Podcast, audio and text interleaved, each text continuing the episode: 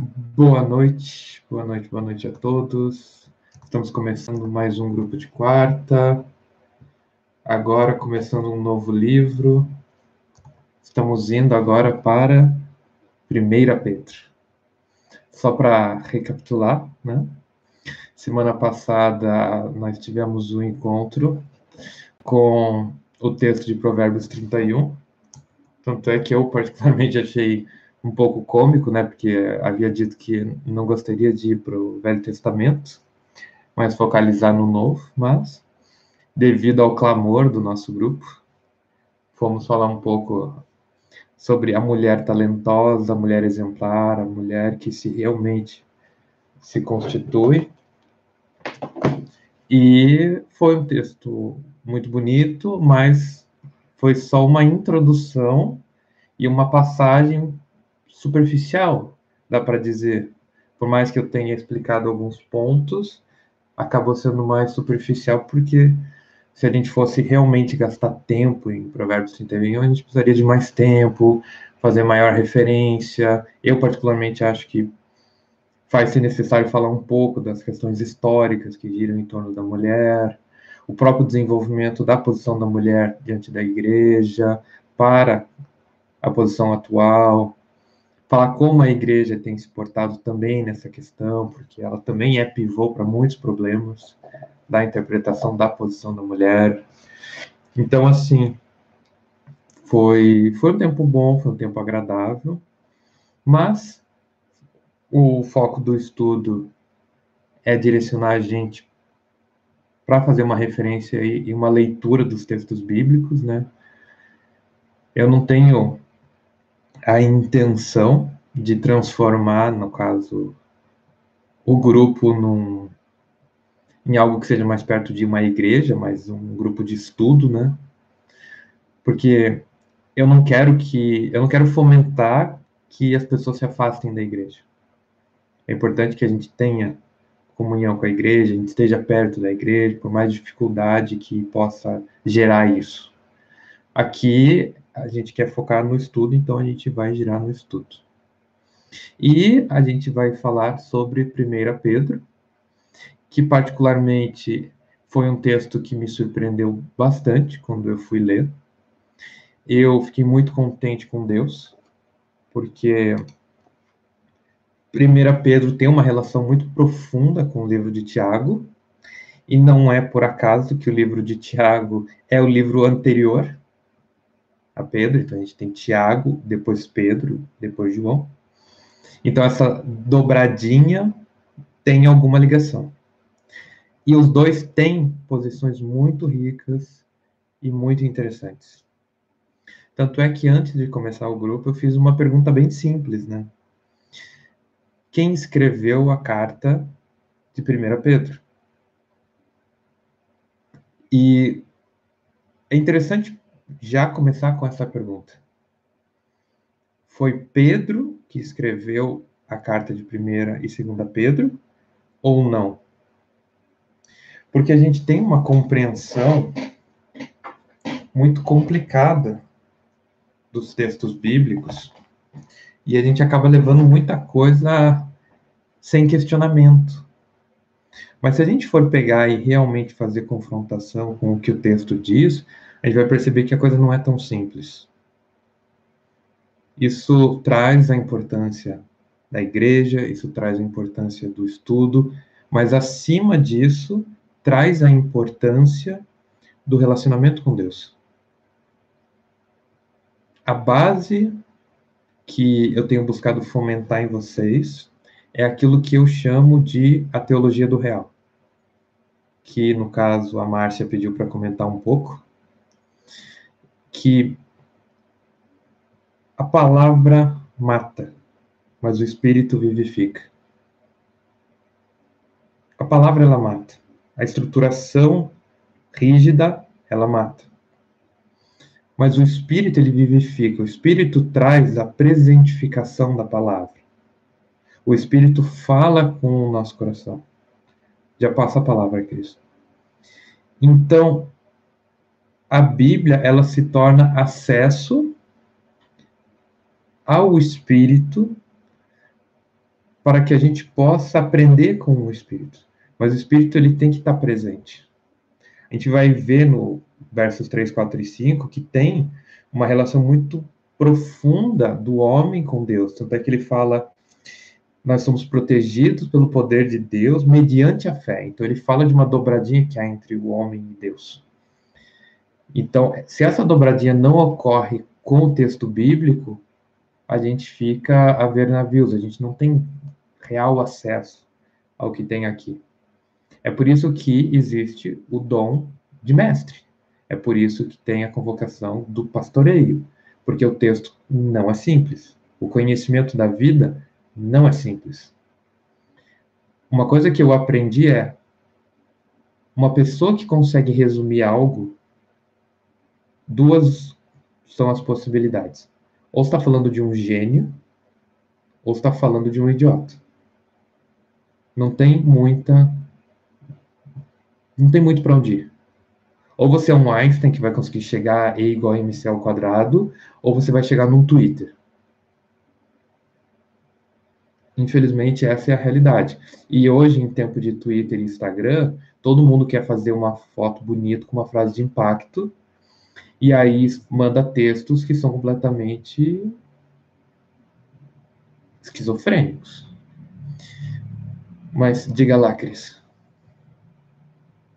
Uma coisa que eu percebi hoje na aula é que a gente lida com o texto bíblico como se fosse literalmente a boca de Deus. Né? A gente estava estudando Gênesis e alguns colegas meus falaram assim, é porque Deus fala aqui que foi assim, né? Esquecendo que tipo, existe um narrador, existe uma pessoa que está por trás do tipo das ideias do texto, o que, que quer comunicar, né? Eu acho que principalmente quando a gente fala dos apóstolos, né? Muito importante perceber a voz do apóstolo e como Deus fala através dessa voz, mas que não é a boca de Deus, né, falando. Exatamente. E nunca, nunca é a, a boca de Deus para o povo. A voz de Deus, ela é sempre particular. E esse é um ponto importante. A voz de Deus, ela não é genérica. Deus fala individualmente. E esse é um ponto, Márcia, que se trata a teologia do real. A voz de Deus, ela é uma voz que se endereça a uma única pessoa. Se você tem algo que se endereça para mais pessoas, não é a voz de Deus, já é a voz de alguém que ouviu a voz de Deus. Então você já está no telefone sem fio. Você já tem um apóstolo, você já tem um profeta, você já tem um intermediário. E esse intermediário imprime coisas da sua personalidade no texto. Por exemplo, você fazer o comparativo dos textos paulinos com os textos tiaguinos e pedrinos. Tipo, e você vai perceber o giro do legalismo em Tiago e Pedro de maneira muito mais profunda do que em Paulo. E aí a pergunta é, qual que é a, a base teológica que a gente tem que seguir? E aí a gente cai nos grandes problemas dos concílios. Como responder essas questões. Por quê? Porque a gente tem interferência da construção da teologia pelos seus teólogos, pelos seus profetas, pelos seus apóstolos. Até aí, não é para ninguém ficar assustado. Não é para ficar ninguém angustiado, a vida é assim, seres humanos são assim. Não tem como você ser neutro. Não tem como um profeta ser neutro. Tanto é que a história de Jonas, para mim, é uma história muito bonita. E Jonas tem uma fé incrível. Eu não sei quantos aqui acham que Jonas tem uma fé fraca. Alguém lembra da história de Jonas? E aí, Jonas tinha uma fé fraca ou uma fé forte? O que, que, que, que aconteceu né, com Jonas? Tanto é que um texto que eu quero escrever é a fé exemplar de Jonas.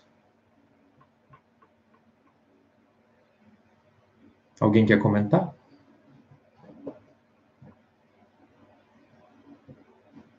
o silêncio roda a casa. Mas só para explicar de uma maneira simples, depois que Jonas volta de Nínive, ele fala com Deus. E esse é o momento mais importante do texto. E é o momento que todo mundo esquece. Todo mundo lembra da versão Pinóquio de Jonas, né? Ele ficar dentro da, da barriga do peixe. As pessoas não lembram o que, que acontece antes e o que, que acontece depois. E qual que é o final do texto de Jonas? Que, inclusive, se, se não me engano, são quatro capítulos, são três páginas, então, tipo, você não tem desculpa para não ler. É bem curto.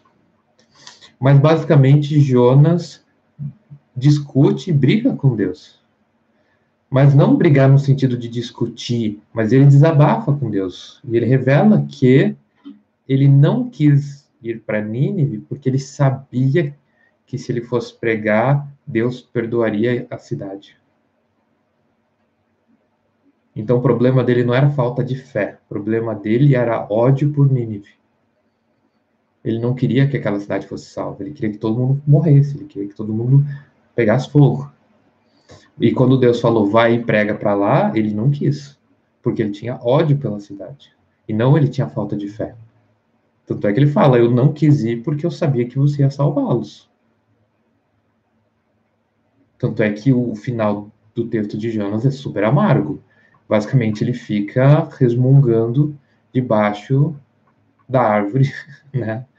Do, com Deus, olhando a cidade que se arrepende e que busca mudança.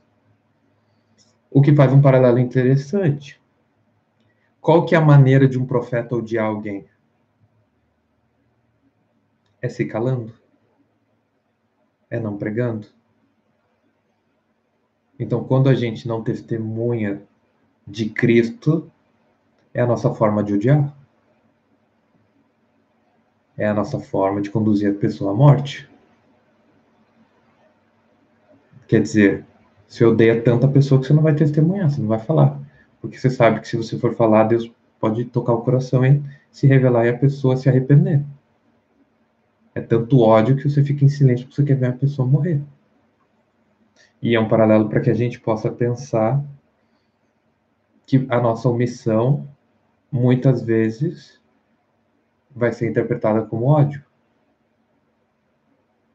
como violência contra pessoas, e não como covardia da nossa parte. Então o texto de Jonas é feito para uma reflexão bem rica. Mas se você está empolgado com este spoiler, desfique, porque nós não vamos para Jonas. Né? O nosso objetivo é Novo Testamento e não o Velho Testamento. Por um motivo simples, antes que vocês me perguntem.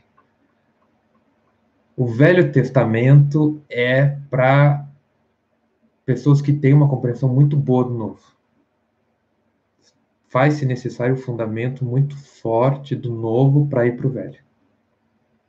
Porque o texto do Velho Testamento, ele requer maturidade para se entender.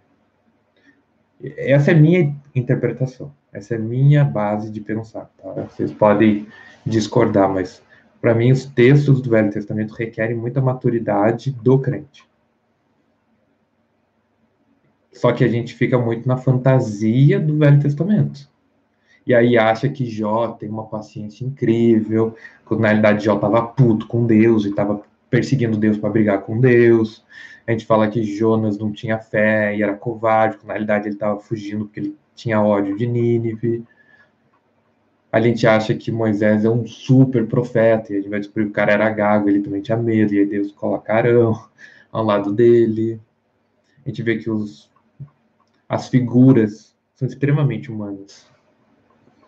A gente vai ver o caso, né, da prostituta Raabe, que mostra, né, que graças ao testemunho mentiroso dela, ela foi considerada justa e foi salva da destruição da cidade.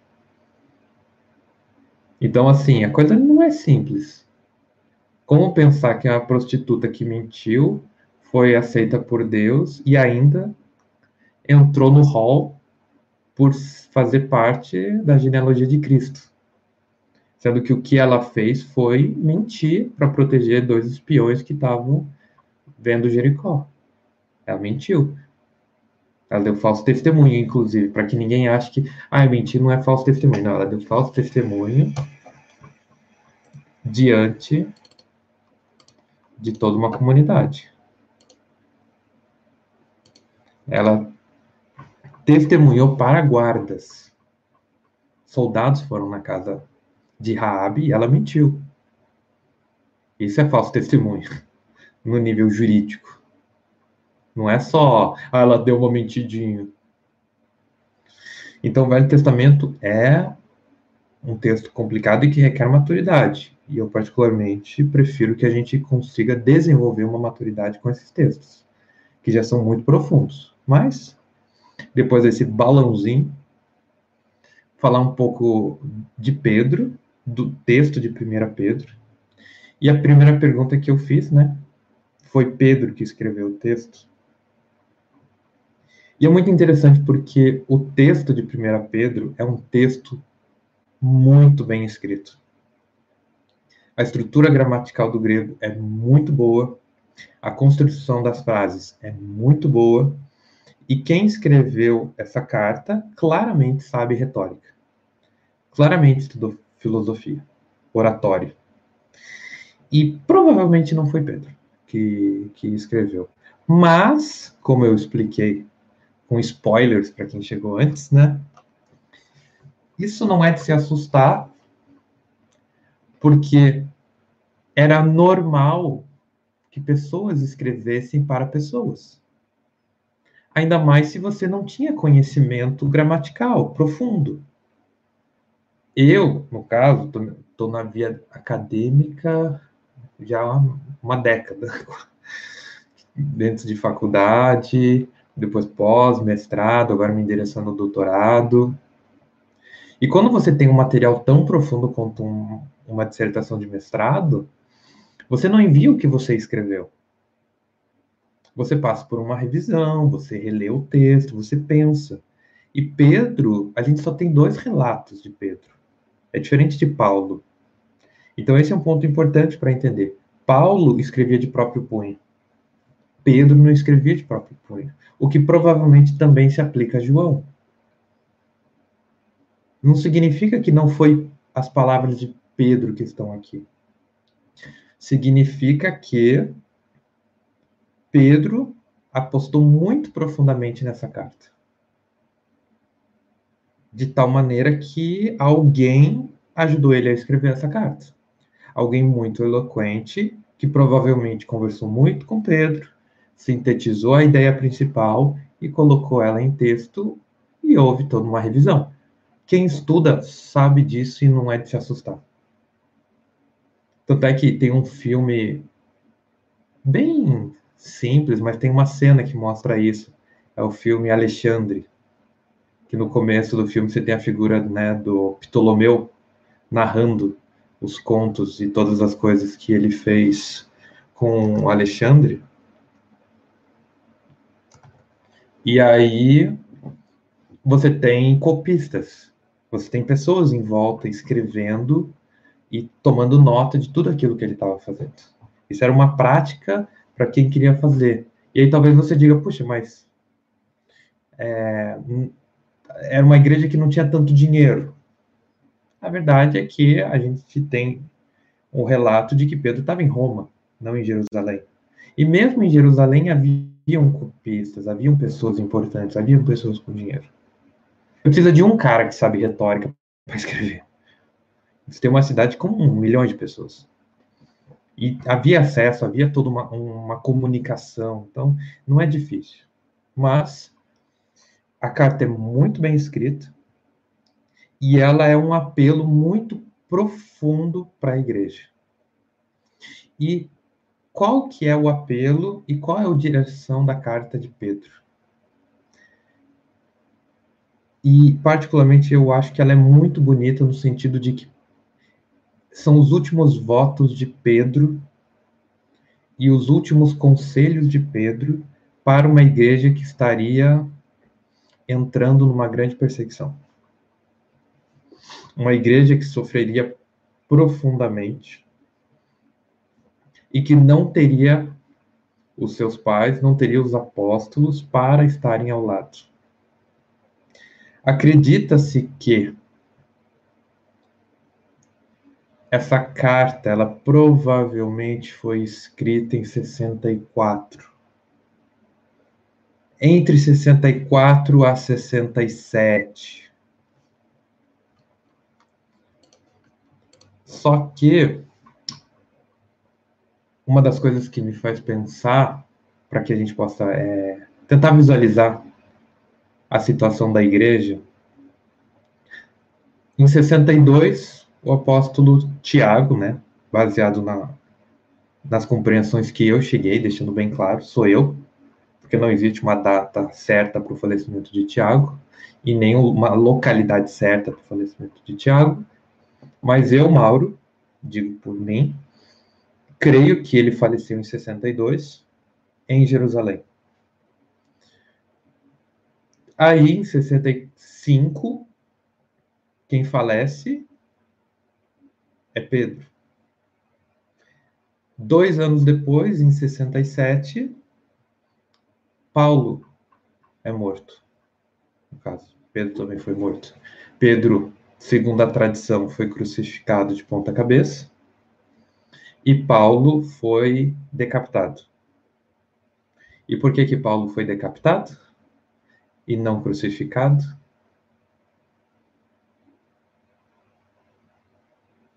Alguém? Ninguém? Só. Opa, uma mão.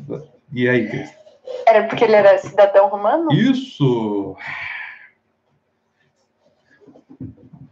um cidadão romano ele só ia para a cruz, até onde eu sei, por um motivo.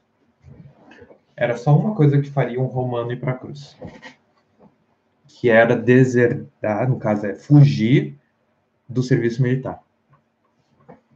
Se no meio da guerra o cara fugir do campo de batalha, fugir do acampamento, ele é considerado traidor e aí crucificado.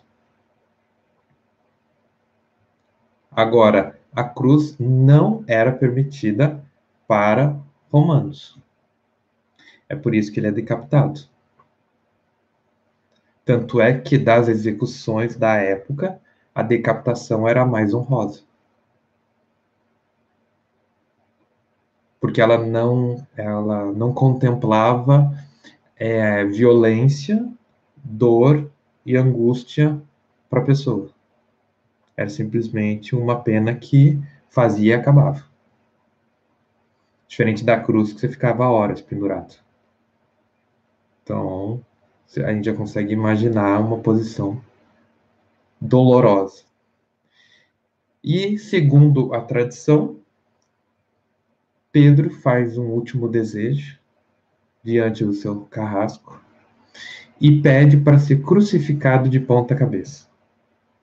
O que, particularmente, eu tenho uma dificuldade muito profunda de ver, tentar visualizar, porque se você pega uma cruz, a cruz, ela é ela não é meio a meio, ela é um pouco para cima. Então, você crucificar a pessoa de ponta cabeça, você teria que virar a cruz de ponta cabeça também, o que tiraria a base que sustentaria o pé da pessoa, né? porque quem já viu uma cruz católica tem um degrauzinho para a pessoa ficar com o pé, já viram? Tem a cruz e tem um degrau onde a pessoa podia apoiar os pés. Não sei se vocês sabem como, mais ou menos como funciona a cruz. A questão da morte na cruz. Eu vou resumir acreditando que nem todo mundo sabe, mas basicamente a pessoa era torturada, era dilacerada, as costas dela eram completamente aberto em carne viva. Depois ele era pregado na, na cruz. O braço dele era enrolado com uma corda para que a mão não rasgasse, porque se fosse pendurar ele pelas mãos, o peso do corpo iria fazer com que a mão se rompesse, no caso. Então, prendia o braço para que ele não tentasse mexer para tentar abrir a mão e tentar, inclusive, tentar fugir. Então, os braços eram amarrados. E ele ficava na posição de cruz. Só que quem fica muito tempo assim não consegue respirar. E aí, para respirar, você tem que esticar o peito para frente. Esticar o peito para frente é, é, passar as costas na madeira e você está com as costas toda aberta. Os seus pés e suas mãos estão, no caso, pregados numa, numa madeira, né? Você está nu e o que, que você está passando? Você está em exposição ao sol, você é envergonhado, você é humilhado, as pessoas tinham o direito de arremessar coisas em você, as pessoas tinham o direito de te ofender, porque você estava numa posição de maldito. Cada respiração era uma tortura. O sol estava batendo na sua cabeça, porque é, as crucificações elas eram feitas os, o, quando o sol estava no seu ponto mais alto, então era mais ou menos meio-dia para uma hora para que a pessoa tivesse, no caso, o sol forte na cara o tempo todo, para que o sol também fizesse parte da tortura. Então criava-se um ambiente completamente hostil e produzia uma dor constante para o crucificado. Sem falar de toda a composição física que o corpo fica quando ele recebe um prego, quando ele fica nessa posição, quando ele fica colocado de tal maneira. E aí a pessoa vai se torturando, se torturando, se torturando, e isso é uma posição muito complicada, porque você se tortura na cruz. Porque é você que está raspando as costas. Né? E você morre de exaustão e você tem de quatro a seis horas de dor intensa.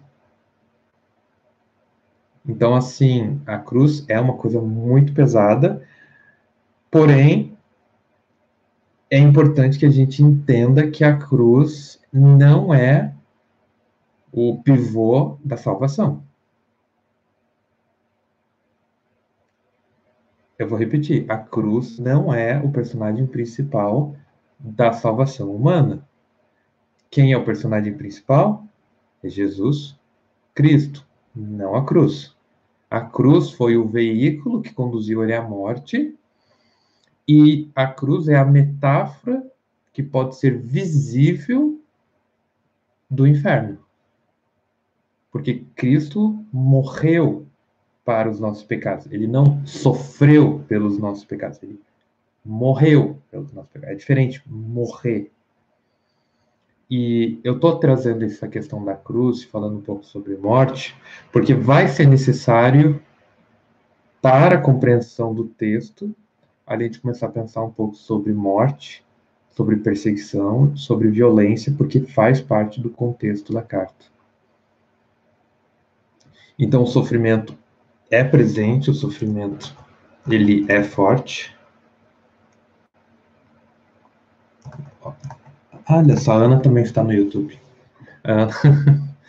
que ela, ela também respondeu que era porque ele era romano. Vou deixar aqui, porque pelo menos eu consigo ler quem está mandando lá. Então,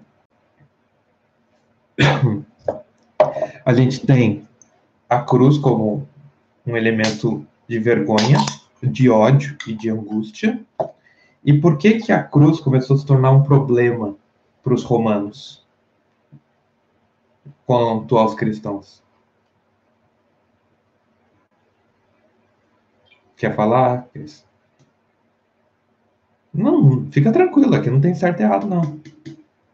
Pode dizer. Não, eu ia falar, o que me passou pela cabeça é que talvez tenha se tornado um símbolo de vitória, ao invés de um símbolo de vergonha. Se tornou um símbolo de vitória, não apenas por Cristo ter morrido na cruz, não apenas por Pedro ter morrido na cruz, mas porque as pessoas elas assumiram que o sofrimento era um privilégio de estar honrando a Cristo. Então as pessoas elas iam cantando para a cruz. As pessoas estavam crucificadas pregando o evangelho. Elas estavam na cruz louvando a Deus. E isso fez com que a cidade ficasse completamente é, perdida. E esse é um ponto importante. Como lidar com o sofrimento? Como lidar com a morte? Como lidar com a perseguição? É isso que Pedro quer nos ensinar. Como que a gente vai se portar diante da violência do mundo? Como que a gente deve se portar diante da morte? Como a gente deve se portar? E os direcionamentos de Pedro são tão fortes que fazem com que os romanos comecem a ampliar a violência aos cristãos e fazer atitudes de inovação, porque não queriam levar a cruz, que era o símbolo de maior violência romana, para o cristão. Então, a cruz, como símbolo do cristianismo, é a vitória sobre a morte não apenas de Cristo, mas da igreja. É por isso que a cruz é o símbolo do cristianismo, não por causa da referência apenas a Jesus, mas também à igreja. A igreja que é vitoriosa quando pregada e quando morta. a cara da pessoa. é por isso que a cruz é um símbolo que é profundo, ele é a honra sobre a morte. Então, nós, como cristãos, temos que entender que o fundamento da nossa fé é honrar a morte com vida. É nos comportar diante da morte vitoriosamente, como Pedro nos ensina. Tanto é que ele tem o seu último desejo, que é daí onde vem a expressão qual o seu último desejo. A gente vê nos filmes, qual o seu último desejo? Por quê? o último desejo de Pedro, de honrar Cristo. E é interessante porque a gente pensa que a vida ela é feita é, de vitórias. A gente pensa que a vida é feita de triunfos, de glórias, de honra. Mas isso passa muito rapidamente. Quem já teve triunfo sabe o quanto um estalar de dedo, tudo muda. Mas onde é que está a coisa que realmente tem o valor? Onde é que estão tá os pontos de profundidade da nossa vida? Eu já respondi isso em outros momentos do estudo, quando eu disse que o valor está no eterno. Lembra? Em ter tudo aquilo que gira diante do eterno. E qual é uma das marcas que o cristão mais honra a Deus?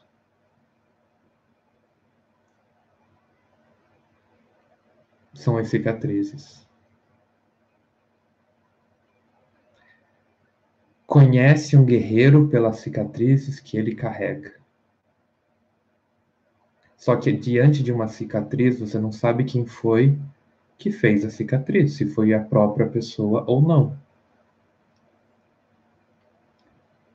Mas é interessante pensar que a cicatriz é uma marca eterna.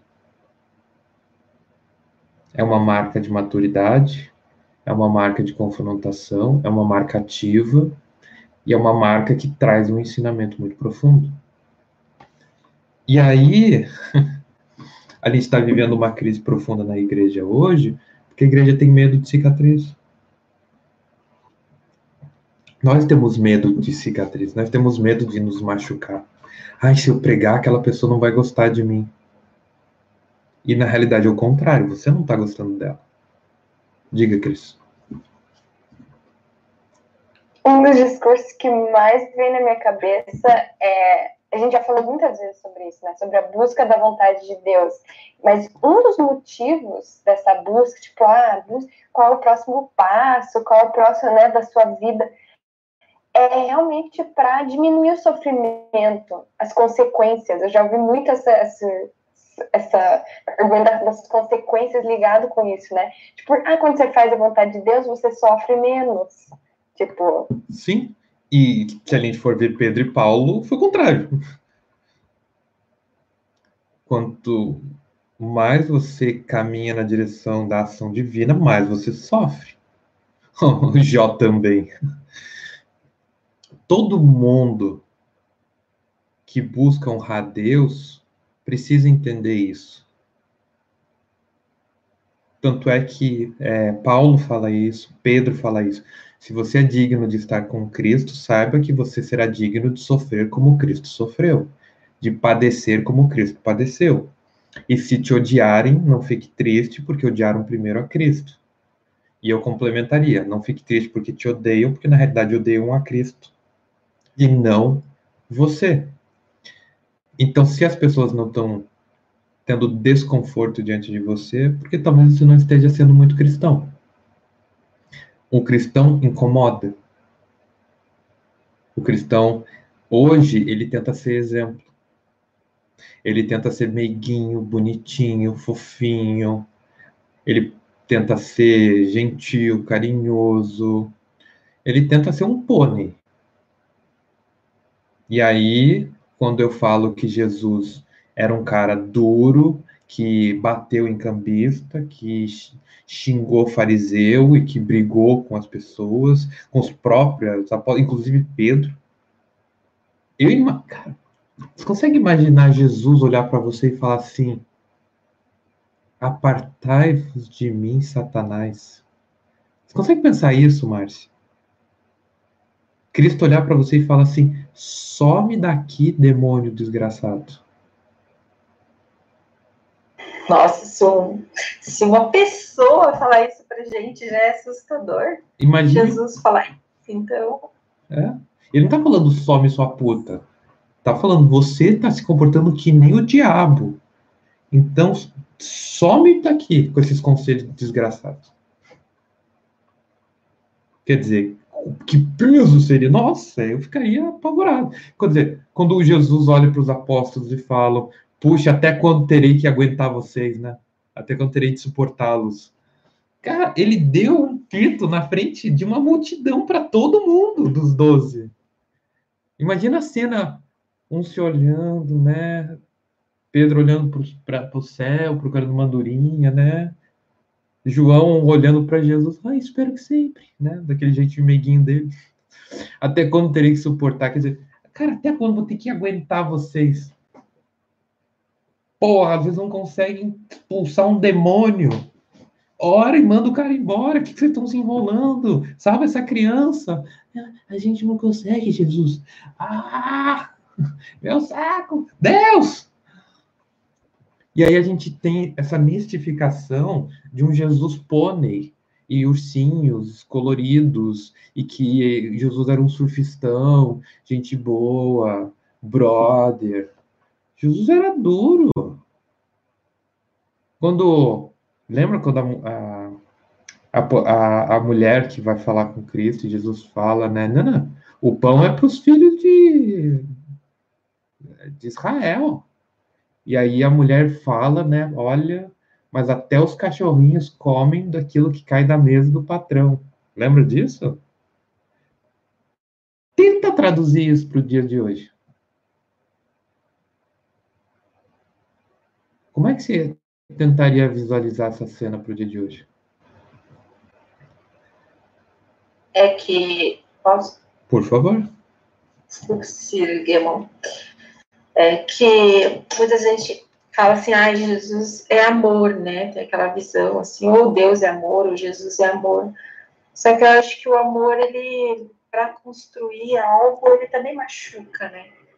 Ele também ele não é aquele amor que nem você falou, fofinho, ursinho, carinhoso. É, é, Jesus não é um ursinho carinhoso. Então, você quer... Ah, o amor, ele é construtivo. O amor é construtivo? Todo mundo concorda com isso, né? Acho que ninguém acha que o amor é destrutivo. O amor é construtivo. De fato, o amor é construtivo. Quantos já fizeram reforma dentro de casa? Quantas coisas tem que quebrar para reformar uma casa? Quantos furos tem que fazer? Eu lembro que eu estava no meu consultório lá em Curitiba, e aí eu pedi para um grande amigo meu ele me ajudar, né, o Josafá. Nossa, cara, fantástico. Tá casado com a Thaís, super feliz, estão super bem lá. E eu falei, ô Josafá, você pode me ajudar? Tô reformando o consultório, mas eu não sei nada. E ele trabalha com no ramo da engenharia, no caso. Ele trabalha, ele que organiza toda a prática, né, no caso da edificação e tal, de construção civil. Então ele está em contato com o peão, com o médio de obra, não sei o que e tal. Ele falou, não, vamos lá e tal. E aí tinha o, os buracos na parede que a gente estava fechando para pintar, né? E aí eu pegava a massa, passava devagarzinho, pegava, né, a espátula para ir. Eu olhei para o lado e fazia assim. Tchá, tchá, bum, e passava todos os buracos. Tchá, tchá, tchá, tchá, tchá. O cara era muito rápido, mas você sentiu a violência que ele tinha para fazer aquilo. E o interessante pensar é que eu tenho um amigo médico e ele falou, cara, medicina não é muito diferente disso, não, cara. Tem dias que eu acho que eu sou açougueiro e não médico. Ele é cirurgião e ele falou, cara, as pessoas veem filme que o cara pega o bisturi, né? Aquela coisa fofa, passa assim devagarzinho. Não, cara, é, você já cortou carne de churrasco? O cara, às vezes a coisa não vai direito, por isso que eu, a coisa é super afiada, é para chegar e, tchá, e de repente não foi direito. Os caras são cavalo. Não é fofinho. A vida não é ursinhos carinhosos. Jesus também não é um ursinho carinhoso. E a gente tem que começar a visualizar essas relações para que a gente possa, de fato, entender. Então, como eu estava falando, a cruz tornou-se um símbolo de vitória. E os romanos começaram a envergonhar os cristãos como? Jogando eles para os leões comerem. Porque você vê a sua família sendo dilacerada por um leão e você não poder fazer muita coisa, deve ser bem angustiante. Mas eles preservaram a fé. E aí todo tipo de tortura os cristãos estavam resistindo, então era maluquice. Era uma coisa que parecia não se constituir. Então a resposta ao sofrimento mostra a nossa constituição como cristãos. E Pedro quer nos ensinar isso. Então, o cristão não pode ter medo de ser autêntico na sua posição e ser confrontativo. Da onde vêm os ursinhos carinhosos dos cristãos?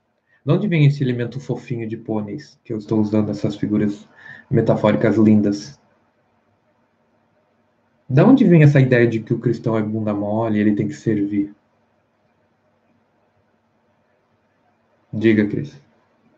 Ah, eu vou passar a palavra para pai. Primeiro a Márcia, depois a Cris. Bom, eu acho que você vai falar de outro lugar, mas eu acho que vai muito mais além. Um pouco também é a questão do próprio romantismo que a Cris falou, que o mundo em si prega o romantismo, né? Dizem, filmes, essas coisas, acho que ajuda um pouco também. Sim. Sei que eu estou sendo mais, fui mais além, assim, mas acho que isso contribui também. Sim, contribui bastante. O cinema contribui bastante para essa figura. Uhum. Diga, Cris. Bom, eu diria que vem bastante da figura do santo católico, né, vamos dizer assim, é, daquela vida, porque a maioria das, das ordens no catolicismo tem essa posição, é, essa posição é, valorizada, vamos dizer assim, né, da pobreza, do silêncio, da submissão, da humildade. Então, talvez venha um pouco disso, assim, essa imagem, tipo, ah, você é um santo, Mas né, e essa ideia que... É que daí vem perguntar qual ordem católica que está se referindo. Ah, muitas, assim, é, do passionistas, é, trapistas, bons trapistas. Não sei se os franciscanos, não de silêncio, mas de pobreza, com certeza. Uhum. Né? Sim. Então, depende muito de qual patrono da, da ordem a gente está se referindo. Porque você vai, a gente tem ordem de, de cavalaria dentro do catolicismo. Os mais conhecidos são os templários. Ou vocês já ouviram falar do, né, os jesuítas?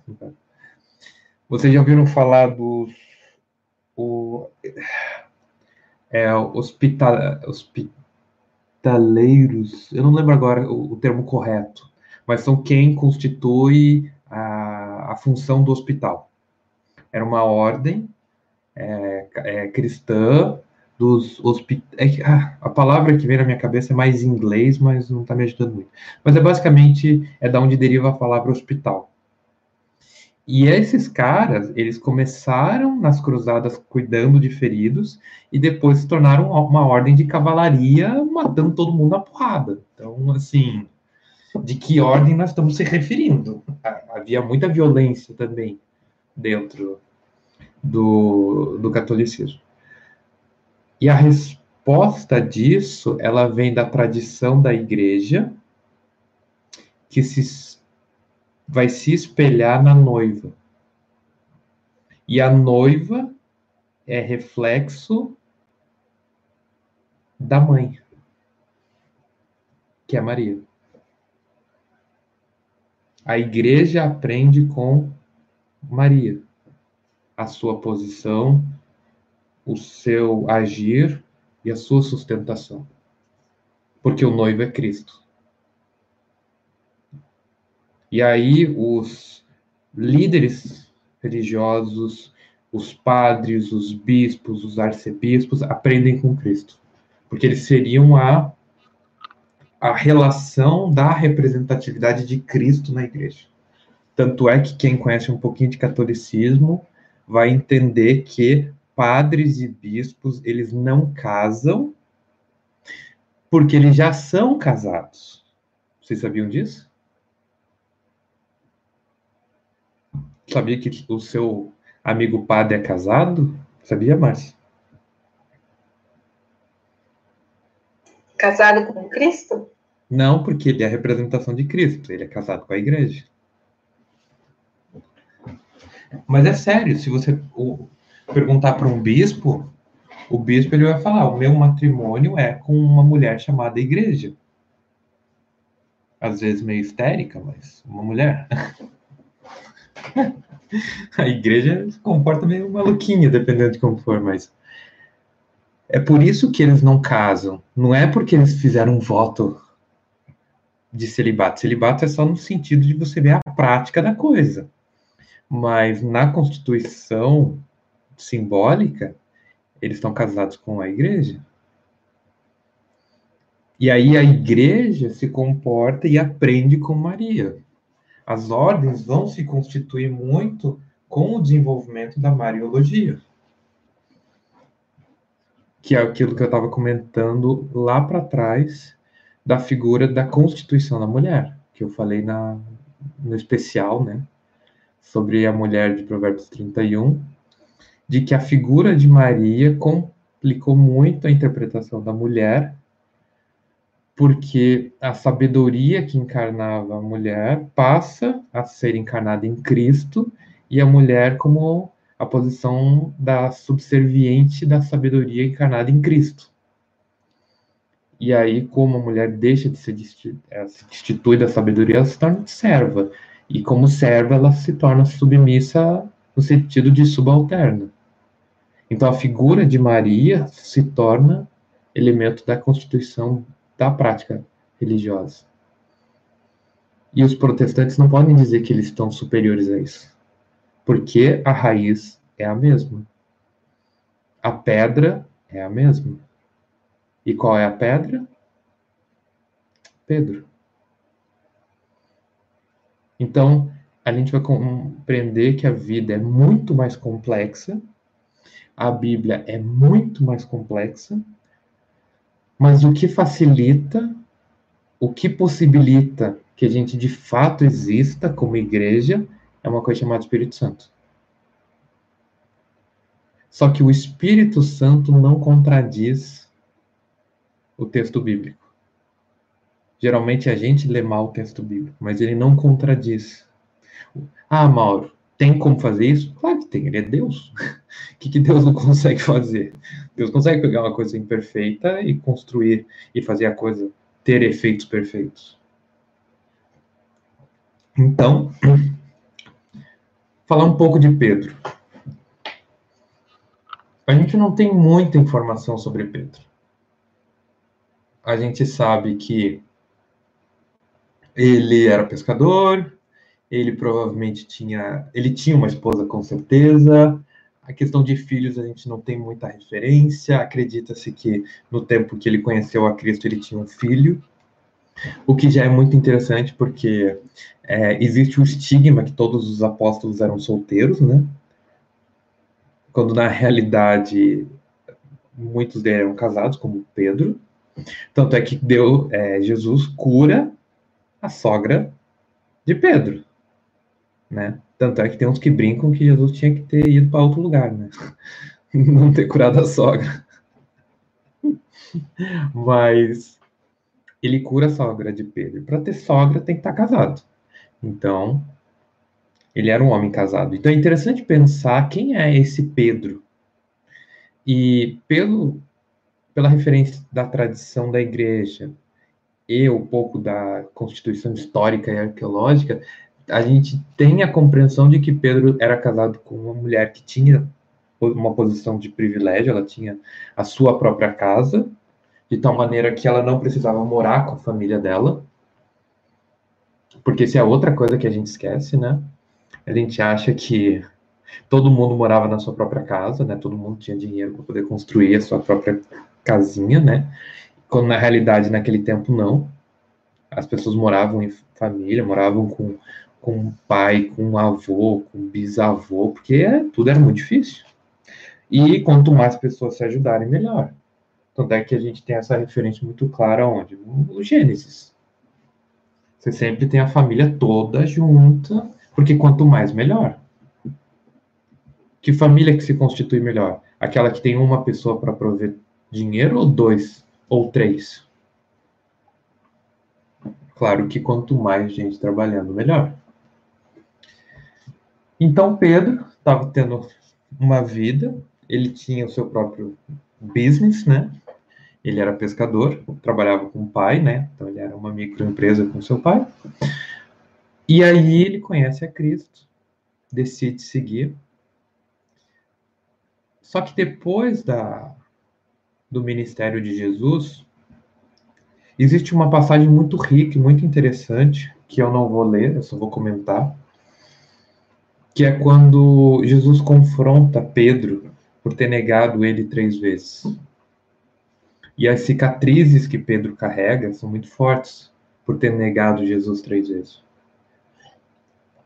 E aí ele fala, Jesus, é, Jesus pergunta para Pedro, Pedro, tu, tu me amas?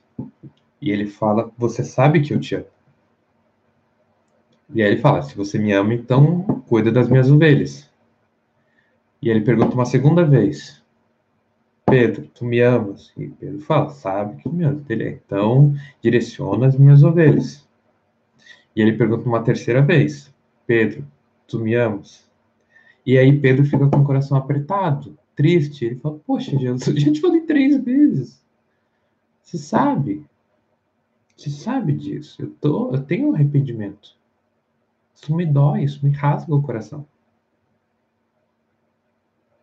E a atitude de Pedro, a posição de Pedro, faz com que Jesus coloque uma direção para Pedro muito especial.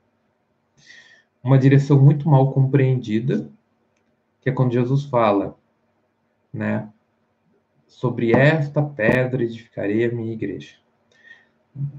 Entrego-lhe a chave dos céus e tudo aquilo que unificares na terra seria unificado no céu, e tudo aquilo que desunificar na terra, desunificarás no céu. E essa é uma passagem muito emblemática, porque Jesus constitui algo sobre Pedro. Mas a pergunta é: o que Jesus falou foi uma consagração ou foi uma profecia? Todo mundo acha que é uma consagração. E Jesus está dizendo, ó, agora você é o fundamento. Ainda mais porque ele usa a referência te dou a chave. Eu entendo que é um misto, mas que quando ele fala sobre essa pedra edificaria a minha igreja, é a profecia sobre o que acontecerá com o ministério de Pedro. Ele concede uma autoridade especial a Pedro e faz uma profecia sobre Pedro. Sobre esta pedra, sobre você, que a palavra Pedro é pedra. E aí a pergunta é: depois da consagração de Cristo, depois da ascensão, o que, que Pedro fez? Pode falar, Cris. Ah, bom, ele ficou em Jerusalém e pregou, né? Fez a pregação de Atos 2. E... Acho que ele ele se estabeleceu em Jerusalém por um tempo, mas ele é, agia em outros lugares também, né? Então, a gente tem a visão que ele tem, né, sobre os gentios. Ele vai até a casa de Cornélios, né? É, faz parte da conversão né, de Cornélios e tudo. Sim. Basicamente, né? A gente tem Pedro está em Jerusalém, rezando, orando, tendo tempo com Deus, porque Jesus falou: não saiam de Jerusalém enquanto o Espírito Santo não descer. Daí o Espírito Santo desce, ele é cheio do Espírito Santo, né, com Pentecostes, prega, 3 mil pessoas se convertem no primeiro dia, e a cada dia que passa a igreja cresce com muitas pessoas que estão se convertendo, e a igreja começa a crescer e precisa de ordem e organização. E aí ele fomenta isso no começo. Só que ele também vai começar a ter algumas ações fora. Nisso ele vai, né, para vai para Antioquia, que é onde ele vai conhecer Cornélio. Me corrija se eu estiver errado, foi Antioquia. Eu não lembro agora de cabeça. Mas eh, não foi em Jerusalém que ele conheceu Cornélio.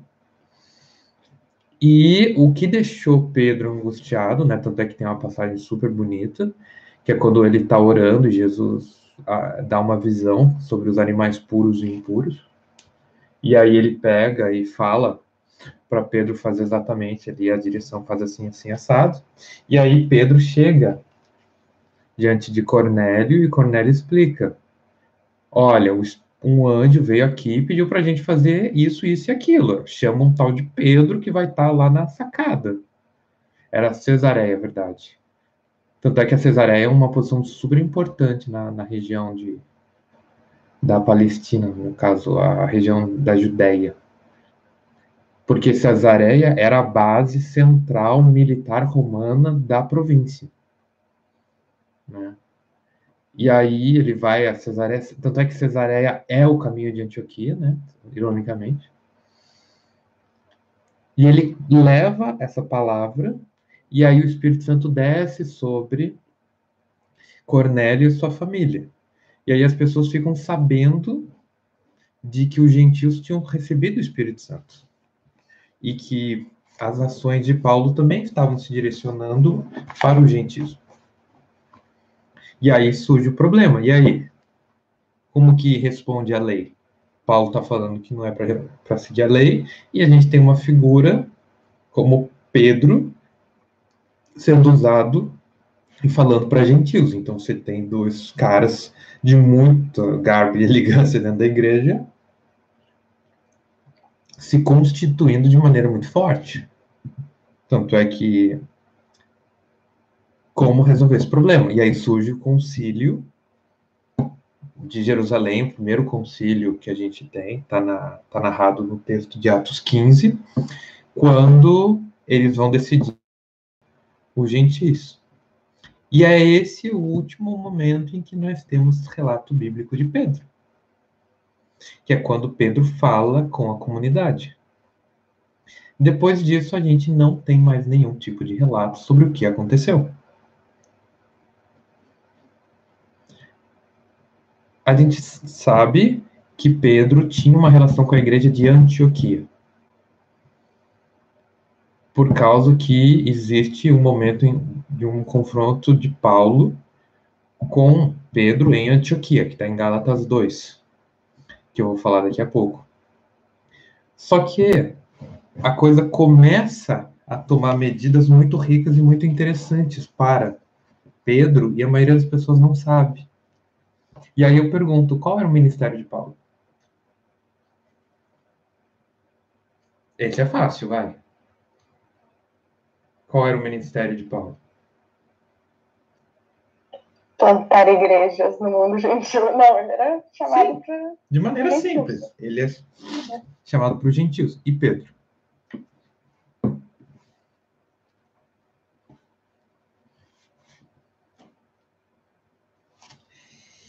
E o silêncio toma a casa novamente. Vai, Márcia, ajuda a gente. Não? Olha, se Cris não respondeu essa, quem sou eu na fila do pão? Quem sou eu na fila do pão? E aí, Vanessa, nossa nova companheira, quer tentar responder alguma pergunta? Ela tá quietinha só escrevendo aí. Acho que ela não vai se pronunciar hoje. Né? Então, Gálatas 7 tem a primeira pista a Ana colocou aqui, edificar a igreja, ele era a pedra. Então, não, não é edificar a igreja, porque todo mundo tem a função de edificar a igreja. Então, nesse sentido, não encaixa. E a pedra, como eu falei, é uma composição da profecia que Cristo colocou sobre o que se constituir na vida de Pedro. Então, ele ser pedra é o final da situação, mas como que ela começa? E aí, quando você pega em Gálatas 2, tem uma parte em que Paulo está falando. E ele diz assim: Pelo contrário, viram que o evangelho da incircuncisão me havia sido confiado, assim como a Pedro o evangelho da circuncisão. Então, o direcionamento de Paulo era para os gentios e os de Pedro para os judeus basicamente, cada um foi por um caminho. Um foi para os judeus, outro foi para os gentios. E, ironicamente, os dois vão chegar no mesmo ponto. Os dois vão chegar na mesma cidade, que é Roma. Vão ter o fim semelhante. Por quê? E agora vem a parte interessante. Pedro e Paulo têm o mesmo chamado. E têm a mesma vocação. Tanto é que toda vez que Paulo ia pregar numa cidade, ele começava com os judeus. Porque o coração desses dois homens era muito apegado a Israel. Só que a gente vai perceber algumas mudanças no caminho de Pedro. E ele continua, pois aquele que agiu por meio de Pedro para o apostolado da circuncisão também agiu por meu intermédio para o apostolado aos gentios, quer dizer, Deus constituindo a base, no caso de Pedro falando com os judeus e Paulo com os gentios. E por que isso? Pedro começa pregando para judeus. O ministério de Pedro começa em Jerusalém. Mas o que, que é a ordenância que Jesus deixou? Fala, Cris. Para eles expandirem o ministério, né? Começa em Jerusalém, Samaria e até os confins da terra. Tá faltando uma coisa aí no Uma, um... tá faltando é, Jerusalém, Samaria. Judéia, Samaria e confins da terra.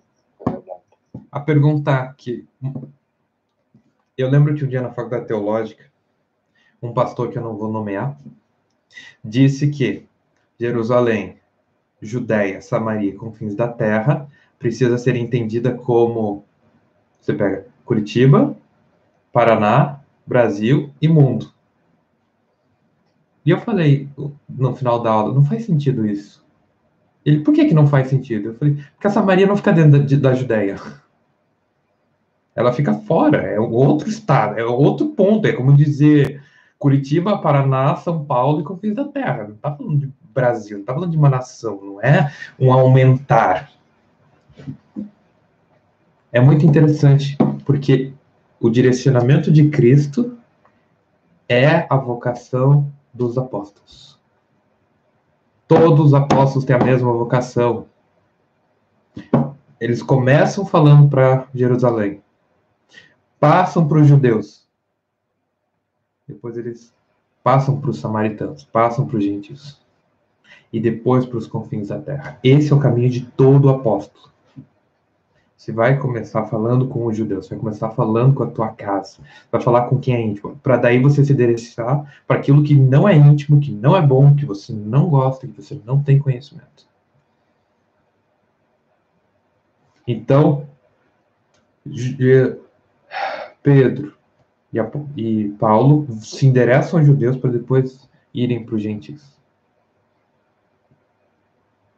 Então, essa interpretação que Paulo está dando em Gálatas é a sua visão de 49 depois de Cristo. Só que o concílio é em 51. É claro que alguns vão dizer que a carta de Gálatas ela tem uma possibilidade de ter sido escrito depois do concílio. Eu particularmente acho que não.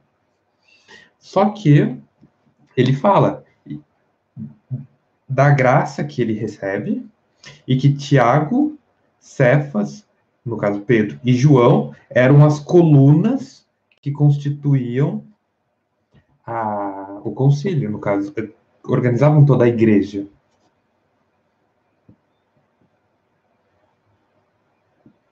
E eles, como fundamento, disseram: nós vamos ficar e nós vamos nos constituir no ministério para os judeus mas vocês foquem nos gentis. Mas o coração de Paulo sempre estava junto de Israel. E o interessante é que Paulo se endereça aos gentios, mas o coração dele acaba sempre falando mais alto. Ele acaba sempre caindo com o seu amor para Israel. Pedro tem a missão de cuidar dos judeus, só que o ministério dele se estende aos gentios por direção de Deus. Quem mandou Pedro ir falar com Cornélio? Foi Deus. Então, se o ministério dele é para os judeus, para os da circuncisão, por que que Pedro foi escolhido para ser o primeiro a fazer grande movimentação com os gentios? Porque todo o caminho de um apóstolo é Jerusalém, Judéia, Samaria, confins da terra. E o confins da terra vai se constituir aonde? Em Roma. Essa é a ironia de Pedro e Paulo. Ah, mas Tomé não foi para Roma. Sim, pegue então uma pé da letra, não seja babaca. É no sentido confins da terra. E Tomé foi para, até onde me lembro, na Ásia, que me parece ser bem confins da terra. Então, Só que eu quero é, ler uma parte em Atos, né? Vamos lá.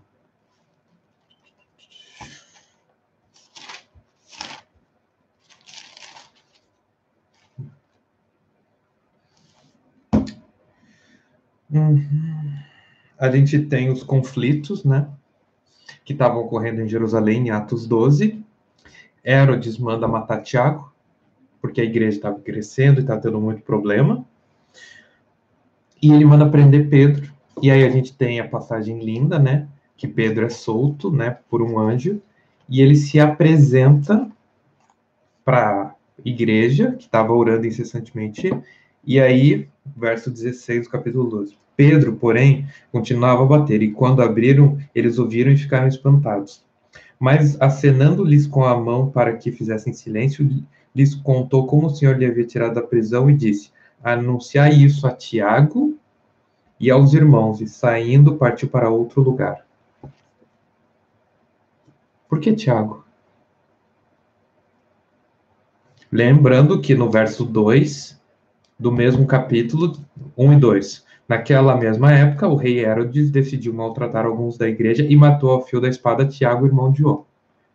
Então, Tiago aqui é o irmão de Jesus, que é a figura do Tiago que a gente estava estudando, no caso, no livro anterior. Por que, que Tiago tem uma posição de predominância nessa passagem em Atos 12?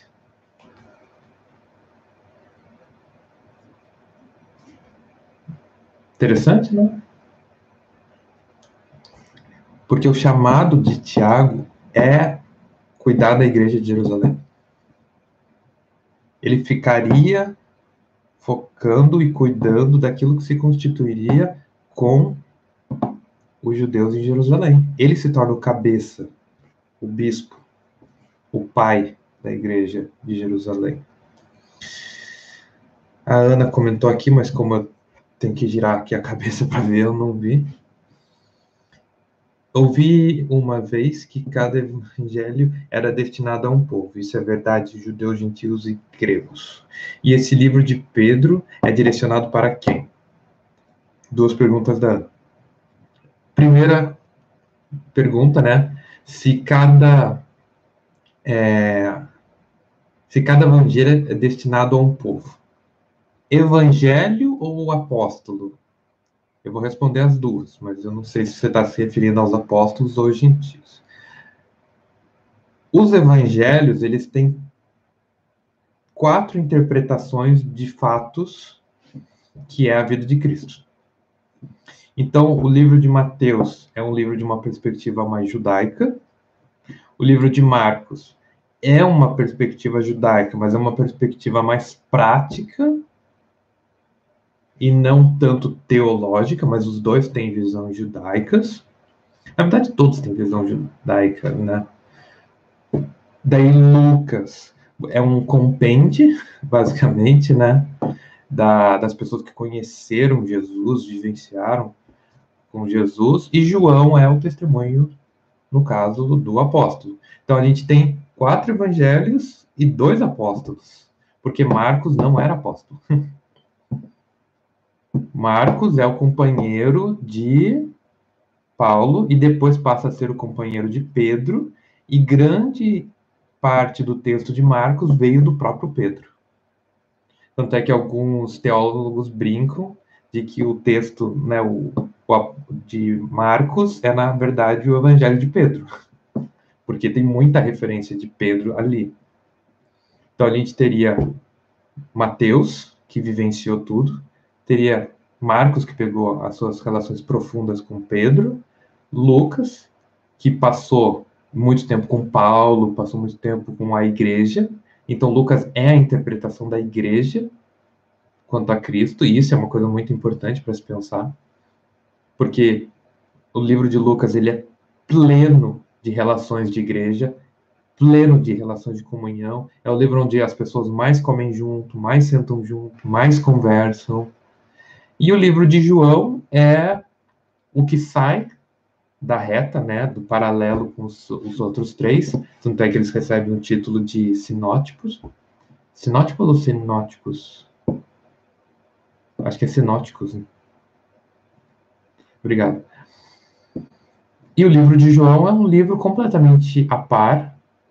Ele tem influência dos outros três, mas ele traz uma interpretação mais madura, mais completa e que vai se constituir num, numa mudança muito profunda de paradigmas. E aí, o livro de João, ele não é o ponto de vista de um judeu, não é o ponto de vista da igreja, ele é o ponto de vista do amor. Tanto é que a teologia cristã se conduz na direção do amor. É por isso que o último livro é de João. Porque o final é maturação para chegar na resposta do amor. Então a gente tem Pedro que começa a passar a primazia da igreja de Jerusalém para Tiago. E Pedro começa a fazer o quê? seguir a direção que ele recebeu de Cristo. Ele não podia ficar em Jerusalém. Ele precisava seguir a orientação que foi dado a ele pelo Cristo. Ele tinha esse coração de ir aos confins. E para quem negou e errou, o cara queria realmente ir além. Tanto é que a tradição católica vai dizer que ele foi bispo de Antioquia. Ele ficou muito tempo como pai da igreja de Antioquia antes de ir a Roma. Mas, se a gente avançar um pouquinho para Atos 15, o último momento em que Pedro aparece na Bíblia, tem um ponto que eu achei muito bonito. Diz assim: os apóstolos e os presbitérios, capítulo 15, verso 6, reuniram-se para considerar o assunto. E havendo grande discussão, Pedro levantou-se e disse: Irmãos, bem sabeis que já há muito tempo Deus me escolheu entre vós para que os gentios ouvissem da minha boca a palavra do evangelho e crescem. E Deus, que concedeu os corações, testemunhou a favor deles, dando-lhe o Espírito Santo, assim como a nós. E não fez distinção alguma entre eles e nós, purificando-lhes o coração pela fé. Aqui, a gente começa a ver o quê? A mudança do coração de Pedro para os gentis. Tanto é que ele continua dizendo: Agora, por que quereis colocar Deus à prova, impondo aos discípulos um jugo que nem nossos pais e nem nós mesmos suportamos? Pelo contrário, cremos que somos salvos pela graça do Senhor Jesus, do mesmo modo que eles. Isso aqui, esse discurso fez Paulo ser preso. Coração de Pedro começou a se transformar para sua vocação de ir aos confins da terra. Tanto é que a presença do ministério de Pedro reflete até hoje com a Igreja Católica. E eu, particularmente, acho que o texto ao qual a gente está lendo, ele é uma possibilidade de a gente poder pensar junto como que os católicos, os protestantes, os ortodoxos conseguem se comunicar é um texto muito importante. Ele é uma transição muito importante. E por que, que eu agradeci muito a Deus no começo? Porque Pedro é a boa transição de Tiago para Paulo. Porque Tiago ficou com a mentalidade judaica, ficou o tempo todo, porém, sempre guiado pelo Espírito. Enquanto Pedro teve experiências mais ricas, ele acabou indo para outros pontos. O que leva a gente a entender que essa carta de 1 Pedro é uma carta muito especial. Ela foi muito bem pensada. E o bonito é perceber que Deus concedeu essa carta, da mesma maneira que concedeu a carta de Tiago, como testamento. Isso aqui é o testamento e direcionamento de um pai para os seus filhos que vão encarar um momento de muita dor e muita angústia. E eles não vão estar para cuidar deles. Por isso que o texto foi tão bem escrito e tão, e tão bem cuidado. E tão bem constituído para que a coisa pudesse ser muito mais forte do que ela parece ser.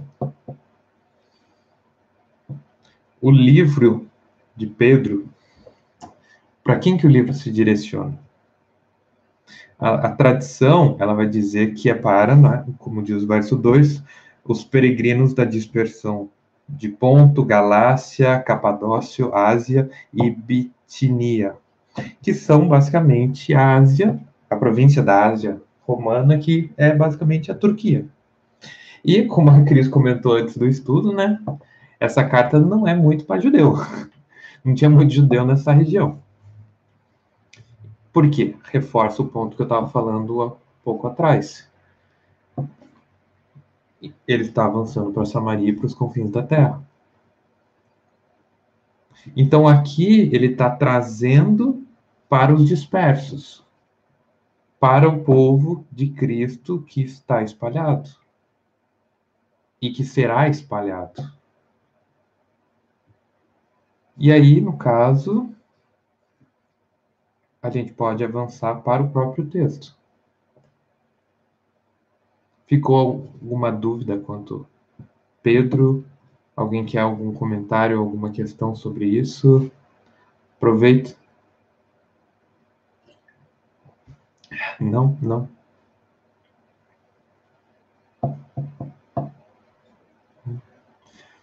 Então, Pedro foi a Roma. A gente não sabe quanto tempo ele ficou em Roma, mas a tradição diz que quem fundou a igreja em Roma foi Pedro. Só que a gente entende que o fundamento da igreja de Roma é Pedro e Paulo. E aí a pergunta é: por que que eles dois são figuras de fundamento da igreja de Roma?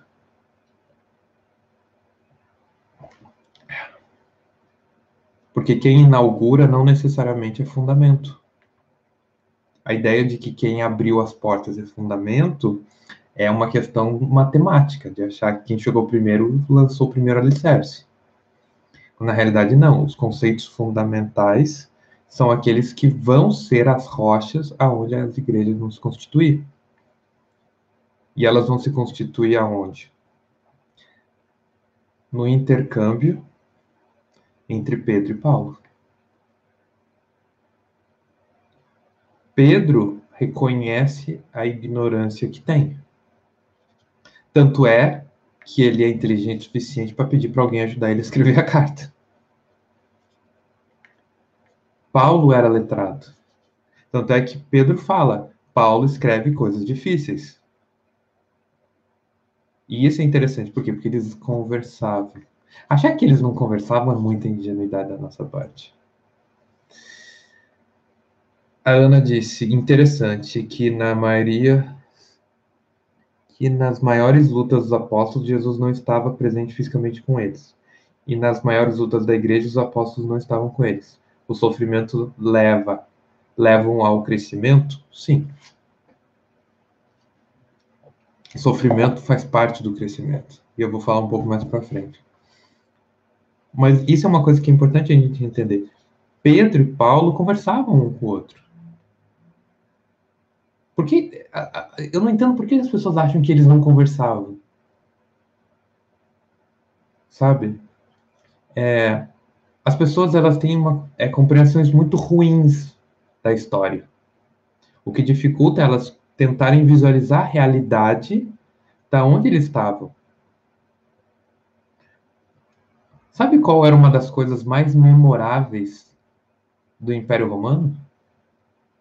Uma das funções públicas que funcionava extremamente bem?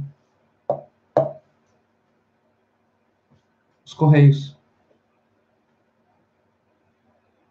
O Império Romano, ele tinha orgulho do correio.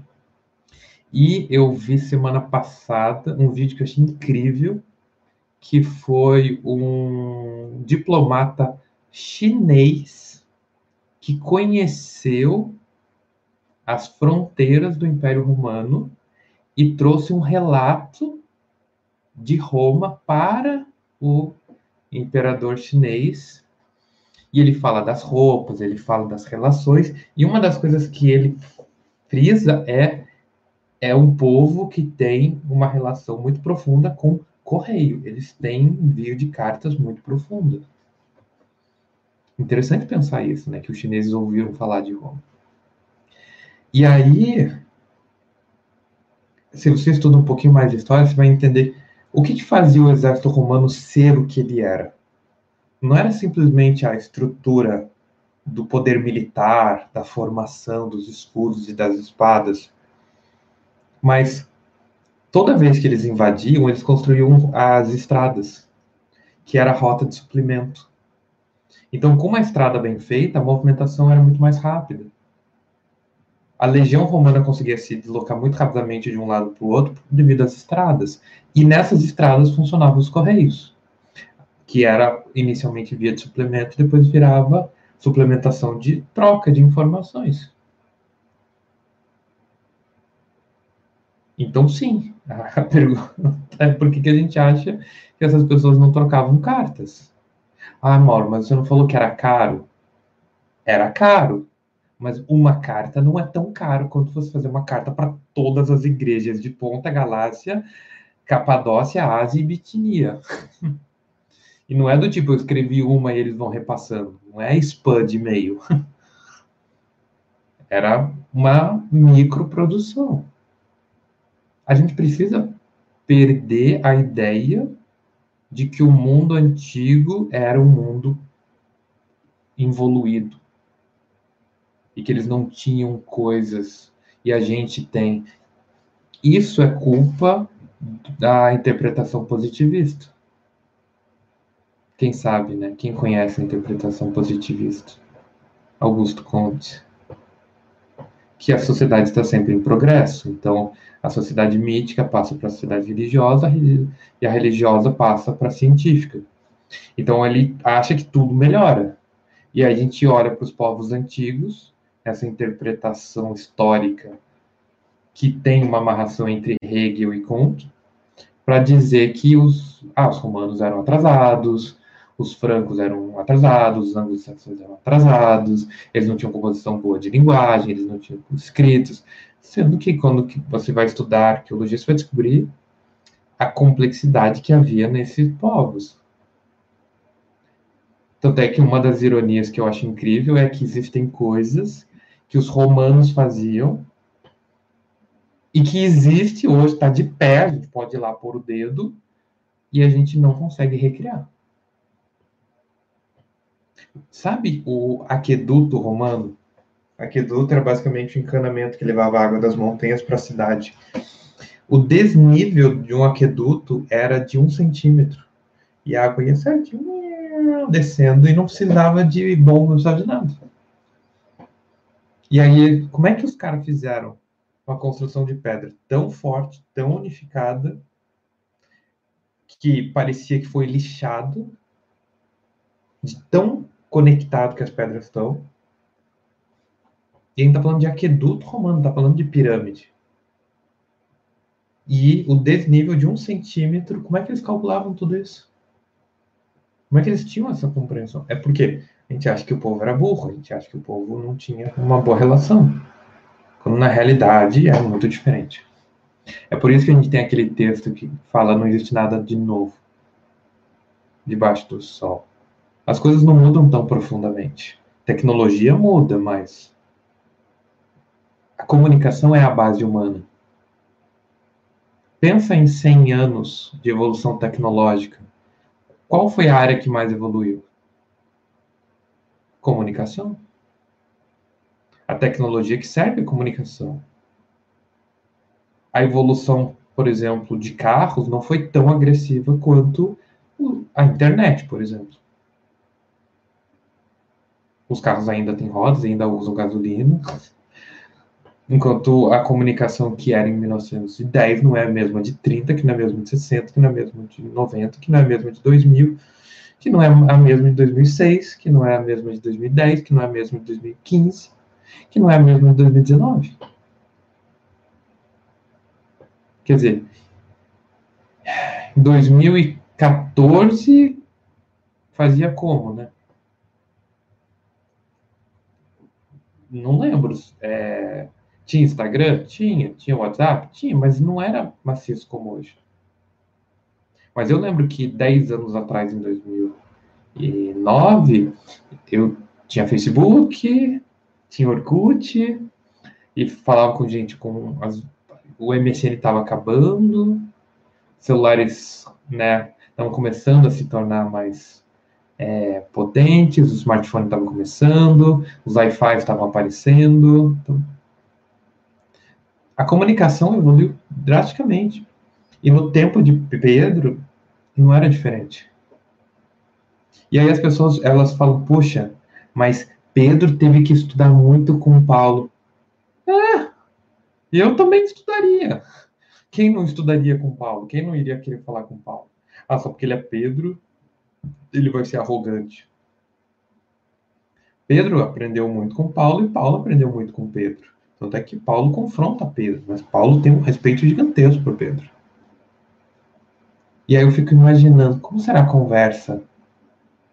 Como seria você testemunhar uma conversa entre Pedro e Paulo sobre a igreja, sobre a fé, sobre a relação com Deus? Consegue imaginar isso? Eu fico tentando pensar o que, que essas, esses gigantes da fé conversariam. E eles tinham acesso um ao outro. Mas esses são os mitos que precisam cair para que a gente não tropece em coisas bobas quando ele for ler o texto. Então Pedro tem uma relação profunda com a cidade de Roma e ele está direcionando a carta para aquelas igrejas que ele não tinha acesso. E as províncias gregas e as províncias turcas ali da Ásia eram províncias que tinham uma unificação muito forte com Roma. A da Grécia, por causa da cultura greco-romana, que tinha uma ligação muito profunda. E a questão ali da Turquia, porque houve muitos conflitos militares ali, e que precisava ter rotas é, de estruturação para suprimentos. Mas vou começar a ler aqui. Vou ler do 1 ao 2 e aí vou avançando aos poucos. Pedro, apóstolo de Jesus Cristo, aos eleitos peregrinos da dispersão de Ponto, Galácia, Capadócia, Ásia e Bitinia, eleitos segundo a presciência de Deus Pai, pela santificação do Espírito, para a obediência e a aspersão do sangue de Cristo. Graça e paz sejam multiplicados. A frase está perfeita. Está super redonda e muito bem escrita. Ele se apresenta e ele deixa claro que é o apóstolo de Jesus. E a gente já falou sobre se é ou não é. Segundo a tradição, é Pedro o apóstolo. E ele fala com quem?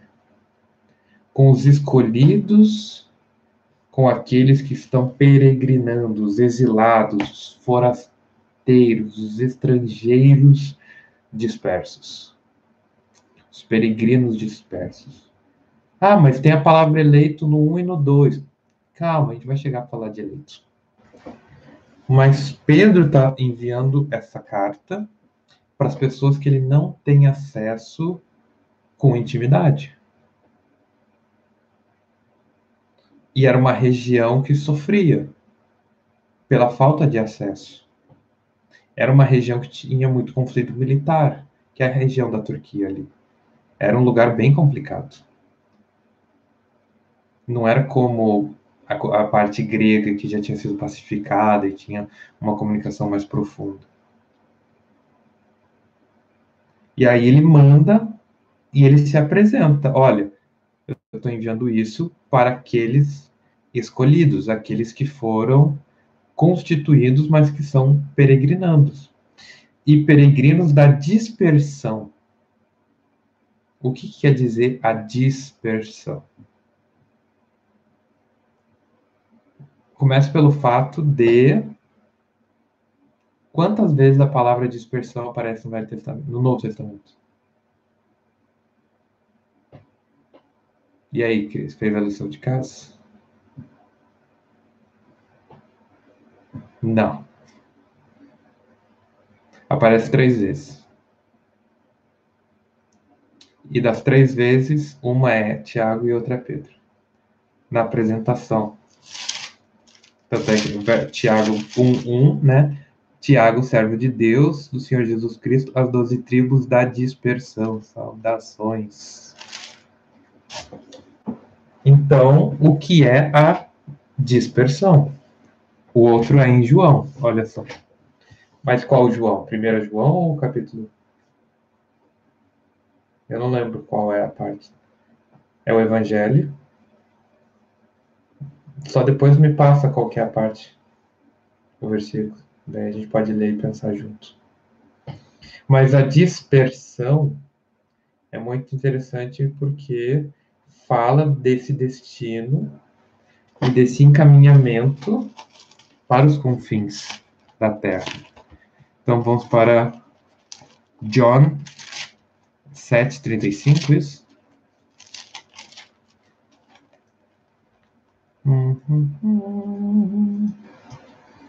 Os judeus perguntaram uns aos outros: Para onde ele irá? Que não acharemos. Será que irá para a dispersão entre os eleitos?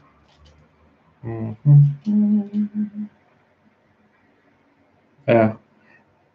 Aqui a referência da estrutura grega para os judeus de cultura grega, questão da dispersão. Mas o que é a dispersão?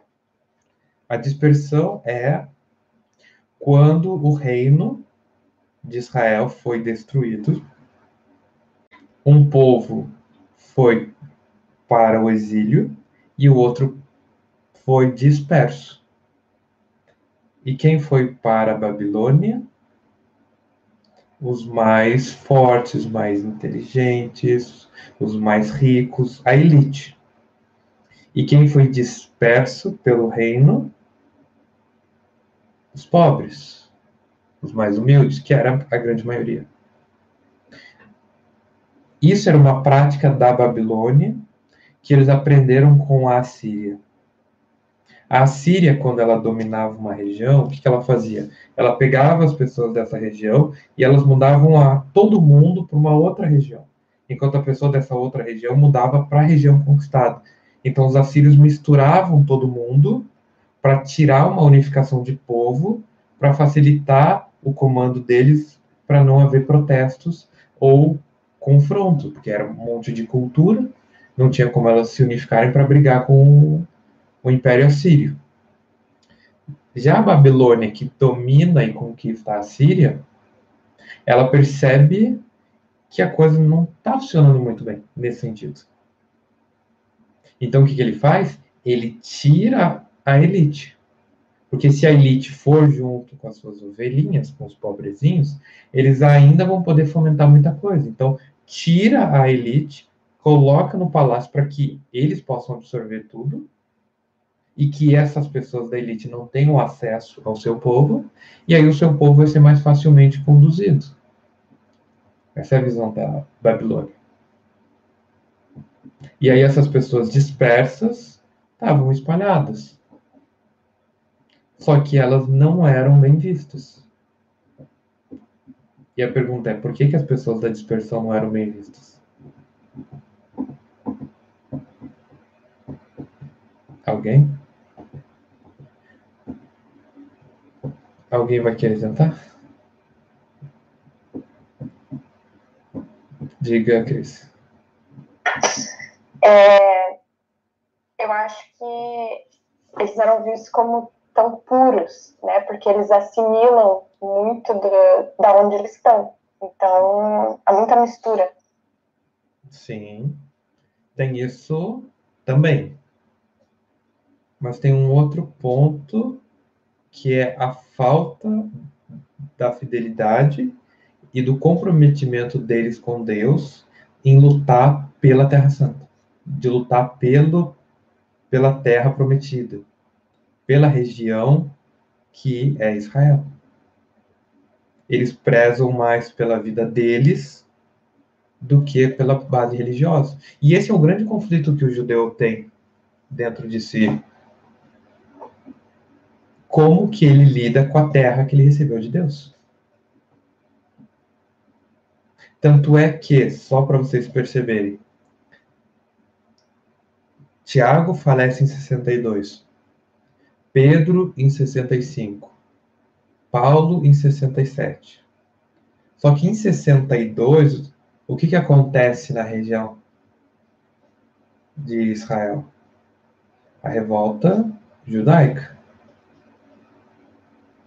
e que vai culminar na invasão e na destruição de Jerusalém no ano 70.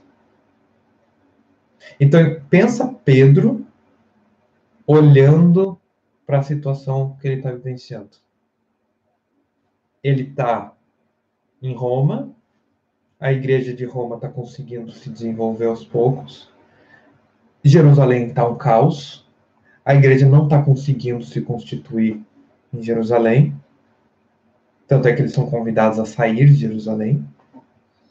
Tiago, que era o fundamento estrutural, morreu. E aí a gente tem uma revolta que se instaura na região. E eles querem tomar pelo poder militar e político. Nisso, Pedro está sofrendo perseguição ali em Roma mesmo, com a própria problemática da cidade, do império, e vai culminar na morte dele, em 65. E Paulo testemunhou tudo isso. Tanto as confusões em Jerusalém, como a morte do. O que eu vou usar dizer seu melhor amigo. Eu, Mauro, digo isso como Mauro. Eu acho que Pedro e Paulo se tornaram melhores amigos. E talvez você me pergunte por quê? Como é que você pode fazer uma afirmativa dessa? Pô, Gálatas eles estão brigando. É, em 49 a.C., dizer, eles mal se conheciam. Por que, que eu acho que eles eram melhores amigos? Quando você tem uma amizade, você e a pessoa com quem você conversa tem uma maturidade muito parecida. Porque senão não faz vínculo. Você não consegue conviver muito tempo com uma amizade que não tem a mesma maturidade que você. Se a pessoa tiver muita maturidade, vai virar professor, vai ficar uma pessoa desnivelada. Se ela não tiver a mesma maturidade que você, você não vai conseguir conversar com ela. Ela não vai entender teus pontos. Tanto é que, assim, eu escuto a paciente ou amigo de 20 anos, ali entre 20 e 30, meu Deus, tô ficando velho, eu tenho 25. E aí eu rio, falo, pô, quem me dera tá velho com 25, né? Ah, minha vida, o que que tá sendo de 25? Eu falei, mano, para com isso, você não sabe o que é ser velho, não. A coisa é bem diferente. Mas uma coisa que eu digo pela minha experiência de vida. Intimidade está muito ligada com elementos em comum. E quem melhor para entender Paulo do que Pedro? E quem melhor que Pedro para entender Paulo? Como seria você, como Paulo, falar com alguém que teve tanta intimidade com Cristo quanto Pedro? E você, Pedro, como você estaria diante de alguém que tem tanta teologia e poderia contribuir tanto com a igreja como Paulo? Percebe? Só que a minha hipótese, essa hipótese que eu levanto, é pelo grau de maturidade dos dois o grau de conhecimento e o grau de santidade que eles desenvolvem. É nesse aspecto que eu faço essa proposição. Eles não eram competidores, eles faziam erros. Tanto é que a gente tem o um relato de um dos erros. Mas eu não acredito que Pedro ficou de pico para Paulo ou eles não conversaram. E aí ele fala: Eu estou enviando esta carta para os eleitos segundo a presciência de Deus Pai, pela santificação do Espírito, para a obediência e a aspersão do sangue de Jesus Cristo. Chegamos ao nosso primeiro problema, a nossa primeira dificuldade do texto. eleitos. O que quer dizer eleitos?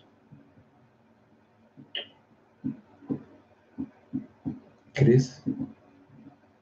Já foi ver esse texto original? Eu fui, eu fui ver a, a, no dicionário, não me falou assim muita coisa, né? Uma coisa que eu achei interessante é que é, a palavra presciência, né, essa palavra, é, é usada só por Pedro, tanto em Atos quanto nesse texto.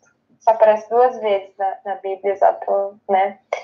A palavra eleito eu não vi a, a frequência, mas uma das coisas que eu pensei em relação à eleição é que eleição envolve a escolha, né? Mas é uma escolha baseada em certos atributos, algo que a, a pessoa pode of oferecer, né? Não, não para cair assim no discurso das, das obras, né? Mas a gente até já falou bastante sobre isso. Mas para mim essa ideia de eleição é ser escolhido, né? Mas é escolhido não arbitrariamente. E acho que no texto também é bem. Tem, é, tem uma corrente, né? Que essa presciência está conectada com o, o trabalho do Espírito Santo e conectado, que está conectado com a obediência a Cristo. Uhum. Então, é uma eleição que. Sim. Márcia, como é que é para você pensar a referência dessa palavra eleito? Eleito? Hum, só me vem escolhido mesmo, né? Mas eu só um sinônimo, sei lá.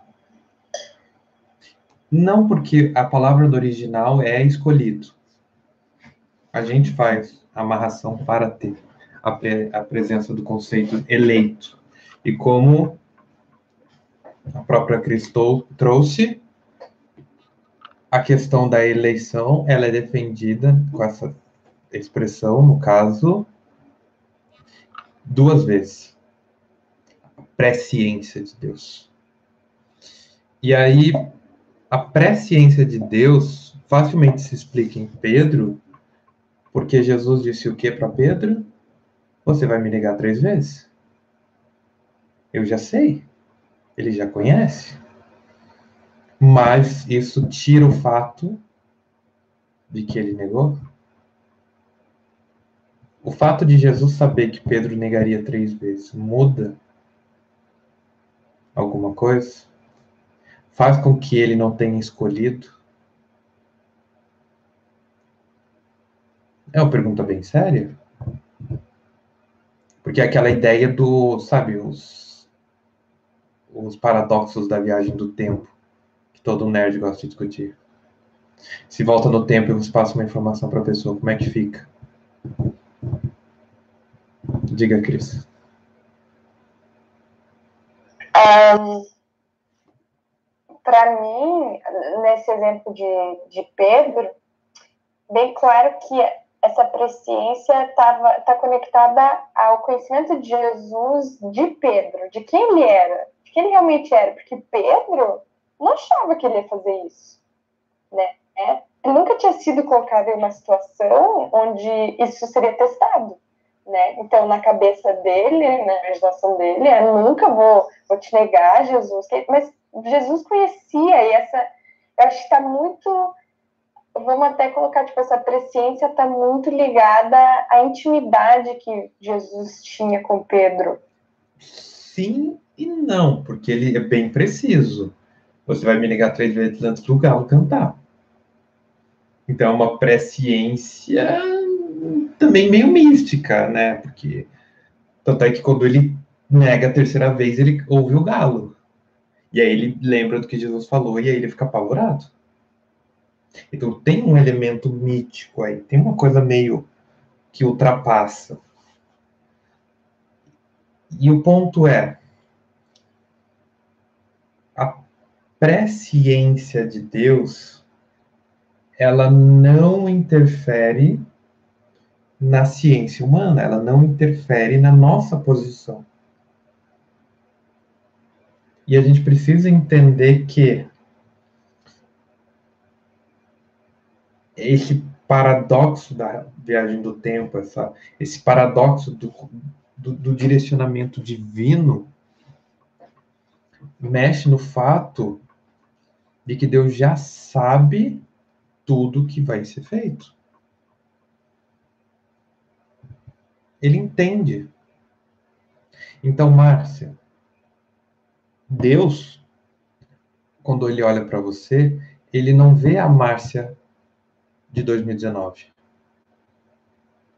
Ela vê a Márcia de ontem, desde que a Márcia nasceu, cada dia que você viveu, o seu presente, todos os dias futuros, o dia da sua morte e o seu encontro com o eterno ao mesmo tempo. Cristo, no caso, como Deus, ele não está preso ao tempo. Então, quando Deus nos olha, ele vê tudo. Ele vê, Cris, toda a tua história. Ele sabe onde é que você vai chegar, ele sabe onde você vai acabar. E a presciência dele está relacionado ao fato de que esse caminho já está escrito. E mesmo que Deus fale, você não vai mudar. Ai, Mauro, como assim? Se alguém voltar no tempo e me trouxer uma informação poderosa, eu não vou aceitar? Não vai. Sabe por quê? É a mesma coisa de você dar conselho. Já deu conselho para amigo? Pô, Márcia, não faz isso, você vai ferrar tua vida, para com essa porra, para de beber. Quantas pessoas ouvem conselhos? É sério, quantas pessoas ouvem conselhos? E o conselho não vem do futuro, não. Mas o conselho é sobre o futuro. Para com essa merda, vai acabar mal. Gente, eu só tenho trabalho como terapeuta porque as pessoas não escutam conselhos. Então, se você vier do futuro falar com você no sentido, né, a Márcia volta no tempo para falar com a Márcia, a Márcia não vai ouvir a Márcia. Independente dela estar tá vendo a Márcia. Porque a coisa já está pré-determinada. Tanto é que não existe viagem no tempo. Isso é uma fantasia humana de complexo de Deus. A gente quer poder viajar no tempo porque a gente gostaria de ser Deus. E é por isso que a coisa fica quebrada. Mas a presciência de Deus, ela mostra uma coisa muito importante. Como Deus sabe exatamente tudo que você vai ser, ele escolhe. Ele sabe quem você é. Você não pode enganar Deus. E ele vai escolher aquilo que for mais conveniente para ele. Como assim, Mauro? Está me dizendo que Deus não vai escolher algumas pessoas? Não. Não vai. É o que o texto bíblico nos ensina. E por que, que a mulher de Provérbios 31 é tão importante? Como eu falava na semana passada, torna-se mulher virtuosa. E aí eu pergunto: se eu falar para você de você seguir os passos 1 a 10, daqui 20 anos você vai se tornar mulher de Provérbios 31, você aceitaria? Não, falando sério. Daqui 30 anos você vai ser a imagem e semblante e simulação da mulher de Provérbios 31. Você aceitaria? Sim ou não? Aceitaria, Márcia? Lembrando que a mulher pro 31 é casada e tem filhos, tá? Eu aceitaria ser essa mulher? É, se Deus falar para você, olha, se você fizer esses passos aqui, daqui 30 anos você vai ser essa mulher. Eu acho que sim. Eu acho que sim. É. Quem tiver no YouTube e quiser responder, fiquem à vontade. O ponto que eu quero dizer é: todo mundo daqui demonstrou um interesse muito profundo por Provérbios 31. Tanto é que pediram uma segunda rodada, um segundo round da mulher de Provérbios 31. Porque vocês querem ser a mulher de Provérbios 31. Então, se Deus faz a proposta, e aí, você quer ser? Você diria que sim. Você está nesse grupo me ouvindo por quanto tempo? A 1 hora e 55 de gravação, né? Porque comigo direto duas horas e meia, né? Por quê? Você quer ser essa mulher? A pergunta é: você escolheria se Deus desse essa opção? Então, quando Deus fala eleitos, os escolhidos, é a mesma coisa da gente escolher. Deus vai ver o que você escolheu. E mediante as tuas escolhas, ele vai te escolher. A escolha de Deus é final, porque ele sabe a conclusão da sua vida. Ele sabe analisar o coração de uma pessoa como qualquer outra. Ele sabe dizer se a pessoa é boa ou é má. Ele sabe dizer o que move uma pessoa. Ele sabe enxergar o coração da pessoa. Ele tem uma análise muito profunda. Mas a pergunta é: o que você escolheria? A, gente fica muito nessa ideia de, ah, eu sou, eu sou eleito, eu sou eleito. E aí cai naquele problema que eu falei semana passada do casamento. Que acaba virando uma carta branca para pecar. Ah, eu tô casado, minha mulher não pode se divorciar, azar dela, então eu vou poder pecar à vontade. Porque ela vai ter que ficar casada comigo. Entende? Tem gente que é assim. Então, se você pensa a eleição como uma coisa garantida, tu está ferrado. Eleição é no sentido o que você vai se tornar no final da sua vida. Você escolheria? O que você vai se tornar no final da sua vida? Você acha que Deus escolheria? Quando não houver mais ações na sua vida, quando não tiver mais ar na sua respiração, você acha que Deus vai dizer servo bom e fiel? Ou ele vai dizer servo mau e infiel, apartado de mim? Vocês. Hum? A Ana disse que aceitaria ser.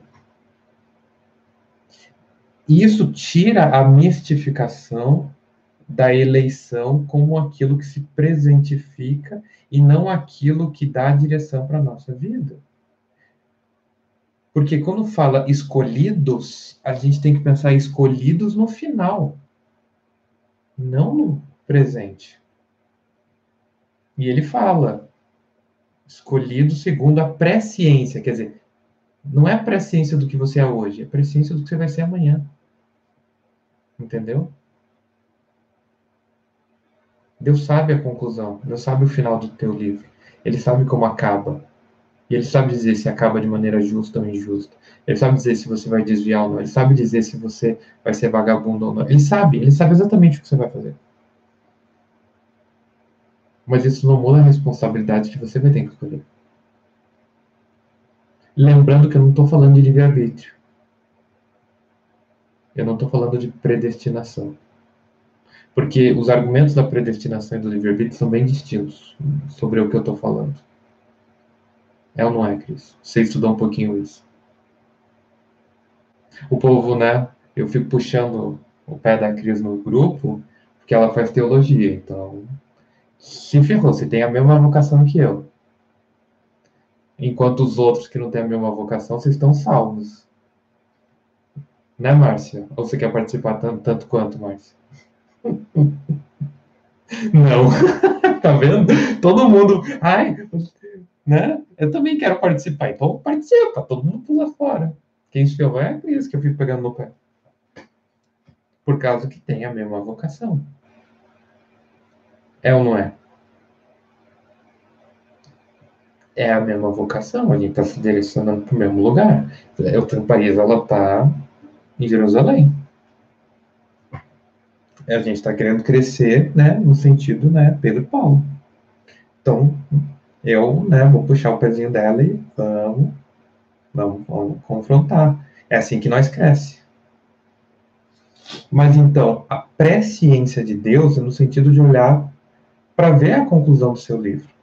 O que é o predestinado e o que é o livre-arbítrio nas concepções de Calvino e Arminiano que são bases estruturadas lá no século XVI. Livre-arbítrio é Deus vai te salvar mediante as tuas escolhas presentes. Então, se você fizer aquela oração safada, se você pedir para que Deus habite no seu coração, ele vai morar e aí você está salvo. O predestinado diz que haverá um momento da conversão e que nesse momento da conversão o selo vai se fechar, quando na realidade o selo já esteve ali o tempo todo e que dentro de você Deus já havia predestinado você a se endereçar a Cristo. Então Deus escolheu pessoas para se endereçar a Cristo sem livre-arbítrio. Enquanto as pessoas que creem no livre-arbítrio acreditam que todo mundo tem a direção e que Deus sabe quem quer isso e vai dar um empurrãozinho. Essas duas interpretações, para mim, Mauro, são furadas. Eu não gosto das interpretações calvinistas, eu não gosto das interpretações arminianas, eu não gosto das interpretações luteranas, eu não gosto das todas as interpretações no sentido dessa soterologia. Porque essa frase de Pedro, para mim, é muito profunda. Eleito segundo a presciência de Deus. Quer dizer, Deus sabe o que você vai se tornar. E ele diz o quê? Você será escolhido se no final da sua vida haver o quê? Santificação do Espírito, obediência e aspersão do sangue. O que, que tem que ter no final do teu livro? Tem que ter a santificação do Espírito. Tem que ter a obediência e tem que ter a aspersão de sangue. E aí a pergunta é: o que, que é cada um desses? Ele começa pela santificação do Espírito. Lembra o que eu falo sobre santo? Uma pessoa santa é uma pessoa que se. Vai lá, vamos ver quem lembra. Qual que é a metáfora que eu uso para santo? Casa com Deus. Isso. Quer dizer, você é escolhido por Deus se você estiver casado com Deus. Se você estiver nesse matrimônio com o Espírito Santo, que é a santificação, que é o que? A intimidade um matrimônio com o Espírito Santo, para a obediência e aspersão do sangue de Jesus. O que está dizendo para a obediência? E aí é um ponto importante. Percebe que ele fala de eleito mas um pouco mais para frente ele fala de obediência. E aí, é, isso, se a gente for pensar, já quebra o discurso predestinado, porque se você é predestinado e eleito, então por que, que ele teria que te pedir para ser obediente? Se você já é predestinado à obediência. Por que, que eu teria que falar se você já vai se endereçar? Porque a presciência de Deus é para o fim e não para o presente. Então, deixa eu explicar uma coisa bem importante. Nós temos uma marca de uma obediência à verdade. Entenda uma coisa do fundo do meu coração, com todo o carinho que eu posso falar para vocês. Deus honra os nossos desejos? honra. Vai ter um pouco ali para frente que Paulo, que Pedro vai falar, ó, não, não se entrega para os seus desejos. Vou falar sobre isso. Deus honra os desejos que a gente tem.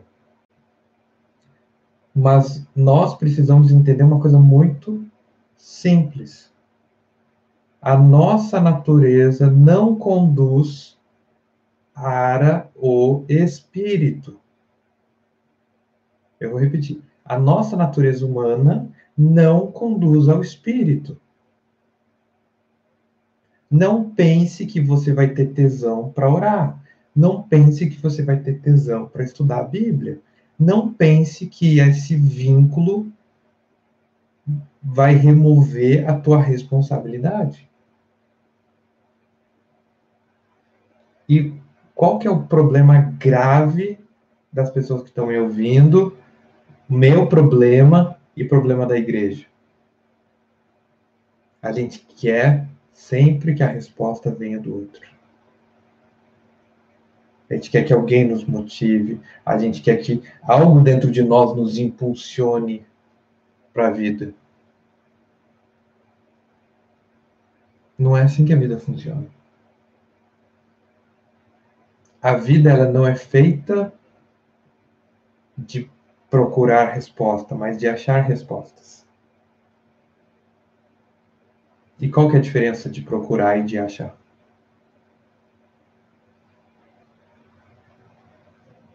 Essa brincadeira de frase é uma frase do Picasso, só para vocês saberem. Picasso fala: Eu não procuro, eu acho. E é bem interessante porque isso funciona muito com relacionamento. Sentido, não se procura o amor, se acha o amor.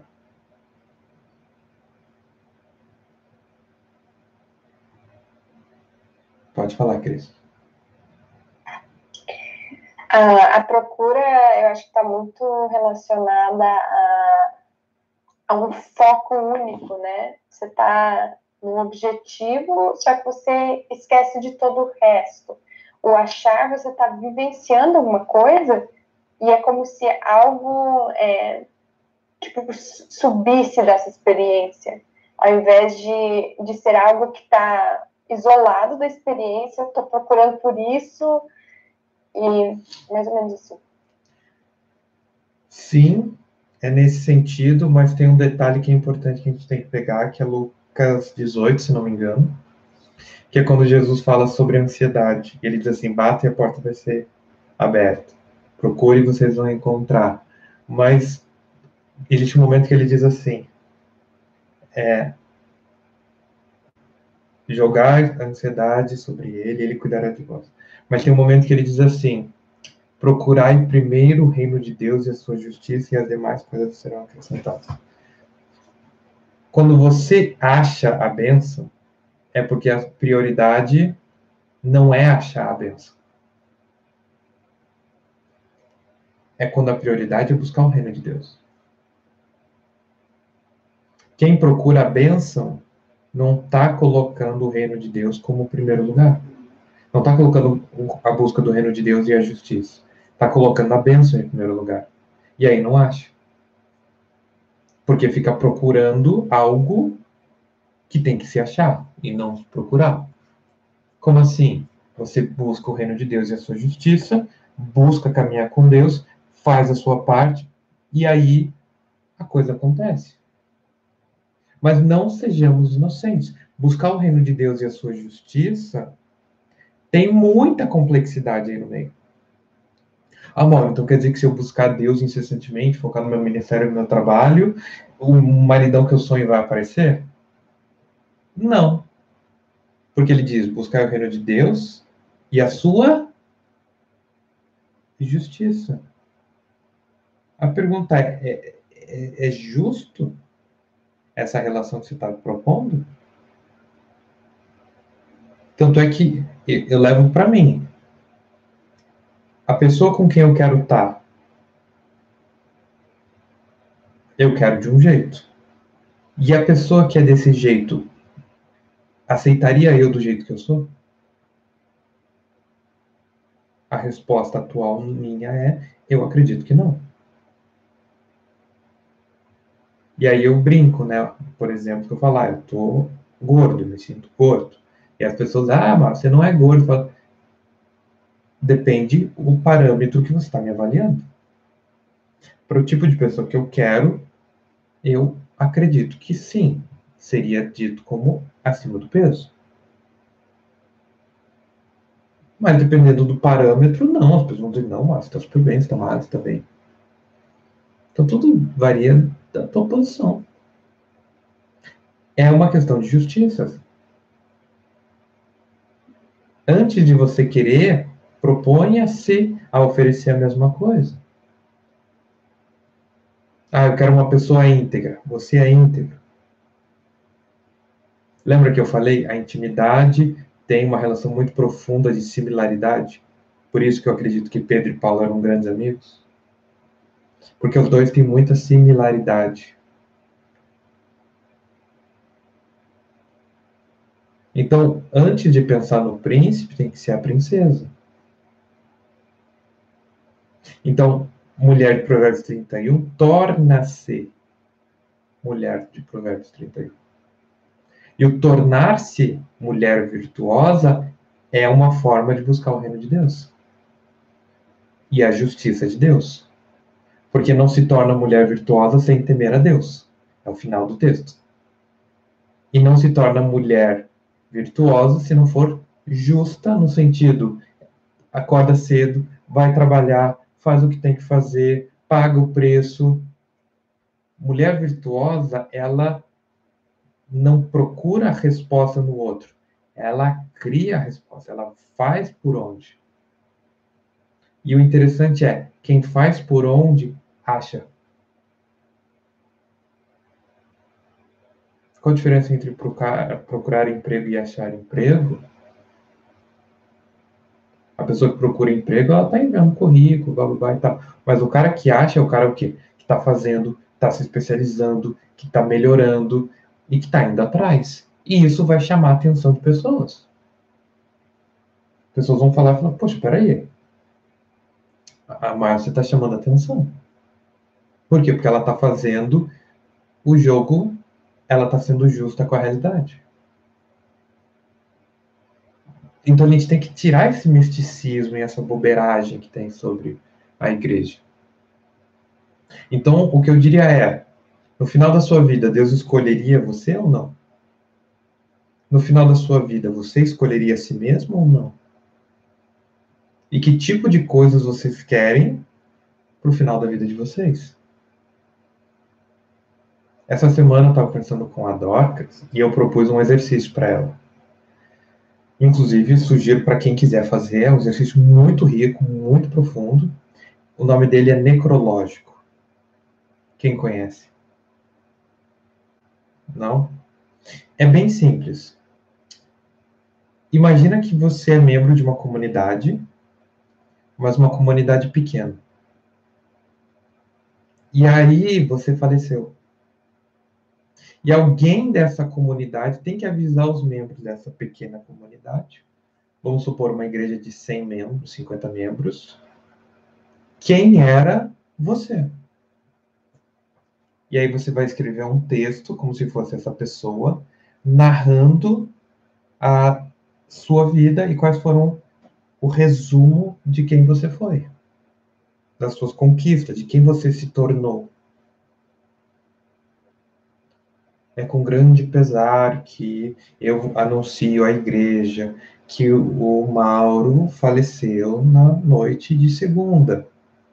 Conhecido por ser professor, psicólogo, pai, sempre presente na comunidade, muito nas suas relações de amor pela sua família, tinha uma relação muito profunda com a sua esposa, seus filhos o admiravam, foi casado por 50 anos, teve três filhos, seus filhos tiveram netos, ele pôde conhecer os netos, pôde conhecer, inclusive, um bisneto, ao qual ele era muito apegado. E aí começa a narrar quem foi o Mauro. Tinha consultório, atendia muitas pessoas, era convidado para palestrar, apresentou um movimento diferente, com uma, uma nova interpretação mais rica, mas ainda assim era uma pessoa extremamente humilde. Essa narrativa de quem foi Mauro. O necrológico é uma tentativa de emular a presciência de Deus na eleição. E aí eu perguntaria que vocês tivessem que escrever o final da vida de vocês, o que vocês escreveriam? E como vocês fariam essa narrativa para uma igreja pequena, uma comunidade pequena. Isso muda nossa perspectiva profundamente sobre o que a gente entende por eleição. Porque eleição hoje, no sentido da predestinação, ela vira garantia de salvação, o que automaticamente se unifica com a doutrina de não perda da salvação, que cria um monstro chamado posso pecar à vontade.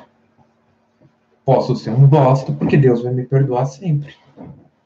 Só que aí, quando você vai ler Apocalipse, né, 3, 4 e 5, as, os avisos de Jesus para as igrejas não faz sentido se a paciência já está pré-estabelecido. Tanto é que ele fala: levanta o teu cálice, porque senão virei com fúria e ódio sobre você. E vou pesar minha mão sobre vocês. Então, a obediência é importante? Sim. Não adianta, ah, eu sou eleito. Não, meu amigo. Eleição é no final da sua vida. Obediência mostra o quê? Mostra que você é servo bom e fiel. Mostra que você honra mais a verdade do que a si próprio. Porque o obediente sabe que tem que honrar alguém. E quem que ele honra? Deus e a verdade. Então, o casamento do espírito fortalece a obediência ao espírito. E a aspersão do sangue de Cristo. O que, ele quer dizer com isso?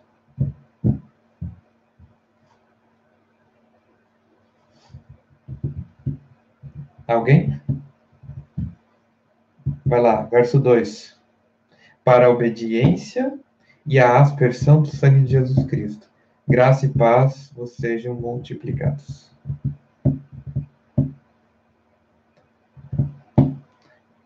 A nossa escolha de caminho vai levar a um ponto da conclusão da nossa história. E a conclusão da nossa história vai ser revelada no sentido da nossa posição de casamento com o Espírito, nossa intimidade com Deus, porque isso é buscar o reino de Deus, é seguir João 17:3 e a vida eterna é conhecer a ti como único Deus verdadeiro Jesus Cristo que lhe enviaste. Tanto é que quem fala isso é o próprio Cristo. Isso é buscar o reino de Deus. É a intimidade o relacionamento com Deus. É casar com o Espírito Santo. Casar no sentido, eu não vou traí-lo, eu vou ficar com ele, eu vou investir nele. Segundo, a obediência à verdade, a obediência à justiça, a obediência aos valores, muito mais do que aos próprios sentimentos. Ah, eu tô com preguiça. Eu não vou para academia porque eu tô com preguiça. Mas Deus pode me motivar a ir para academia. Não, é, meu amigo, entenda, é uma questão de obediência aonde você quer chegar. E aí as pessoas vêm me procurar e falam assim: ah, mas eu não estou com vontade. Se você só fizer as suas vontades, você come e dorme. Você não faz porra nenhuma da sua vida. Tanto é que eu fiz a, aquela referência: se você ganhar 250 milhões, o que você faz? E a maioria das pessoas vai comer e dormir. Nossa, eu ia viajar para Paris para curtir umas férias nos melhores restaurantes. Comer e dormir, meu amigo. É basicamente comer em outro lugar, em vez de comer em casa, tá comendo na rua.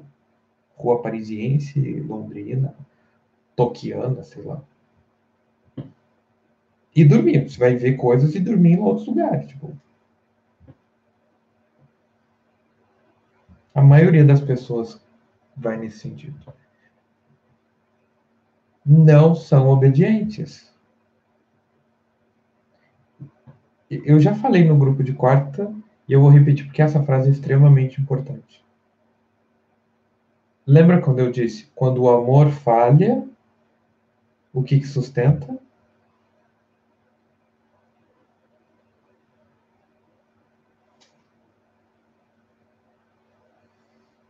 Vocês não lembram, né? Né?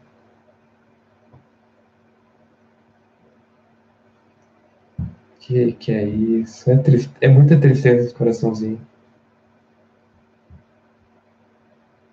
Eu não sei o que você está falando, que eles têm que tirar no. Esperança? Amizade?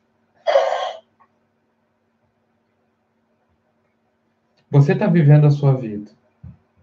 Você está fazendo a sua vida. Você ama Cristo. E você quer ter uma vida boa e saudável. Só que aí a tentação começa a ficar forte e o amor por Cristo não faz a força necessária para vencer o impulso do pecado. O quê? É o temor? É o temor que se constitui na na obediência. Quando o amor não dá conta, o temor dá.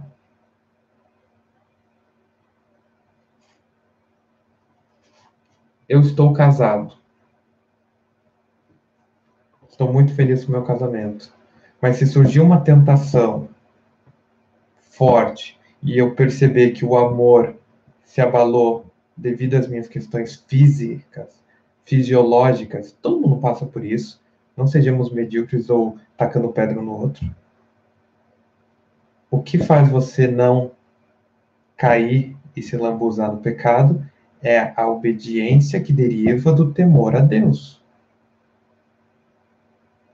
Então, aprendam hoje. Obediência é uma é um dos pilares que determina a escolha de Cristo. Ai, Mauro, eu ainda não estou convencido que essa presciência é do futuro e não do presente. Não. Lembra a parábola que fala sobre as cinco virgens? Ou melhor, são dez cinco com o lampião aceso e cinco com o lampião desligado? As que estavam na esperando a noite de núpcia com o lampião desligado é porque ele antes estava ligado. Mas ela não quis sustentar a sua posição de ficar com o lampião aceso esperando o noivo. Ela não quis.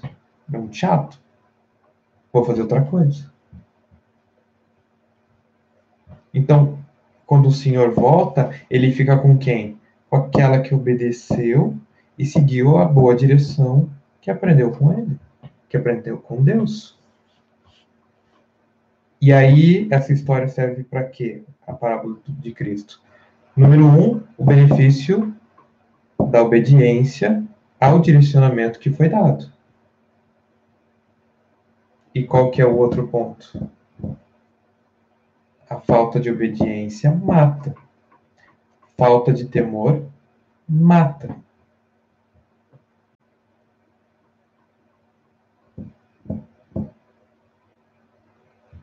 Obediência é um fundamento extremamente importante.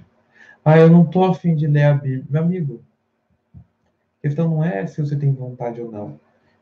É importante que você medite dia e noite.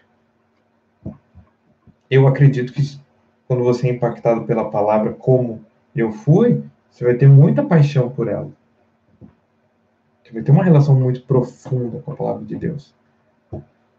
Mas não é apaixonar-se pela Bíblia. Não é apaixonar-se pelo ministério, não é apaixonar-se pela oração. Porque paixão mostra que você é uma criança. Tanto é que quem costuma se apaixonar, geralmente, é criança, adolescente e começo da juventude. Adulto mesmo, velho, não, se apaixona. Tem uma relação diferente. Por quê? Porque ele entende as suas obrigações, suas obediências para consigo próprio. E aí a aspersão do sangue de Cristo é para dizer que a presciência da escolha ela não é apenas na sua posição de santidade, no caso que ele diz aqui, pela santificação do Espírito, não é só a ação do Espírito, mas é a tua obediência e o ato de Cristo. Então, a demarcação da salvação, elas são por três elementos. O casamento com o Espírito Santo, o conhecimento do Espírito Santo e essa relação profunda que você vai ter com o Espírito Santo, que nos leva à salvação que vai conduzir à obediência, certo? E quem que é o terceiro personagem na história? Quem? Cristo. Exato. E por que que é ele? Porque é através dele que a gente se chega a Deus. Sim. Através da ação dele. Explica. Ele faz a religação, né? o mistério da, da religação, da reconciliação com, com Deus, né? E, vamos dizer assim, sozinhos, só pela nossa obediência, só pela purificação, vamos dizer assim, a gente não consegue. Jesus vem para dar o passo extra, né? Eu não usaria a expressão passo extra. Hum. Mas os três personagens principais da história da salvação é a ação do Espírito Santo, a ação do homem e a ação de Cristo. O Espírito que santifica, ensina e conduz a gente ao real de Deus. A nossa posição de sujeito que se assujeita a Deus e que obedece a Deus por compreender que ele tem a verdade e que o direcionamento dele funciona.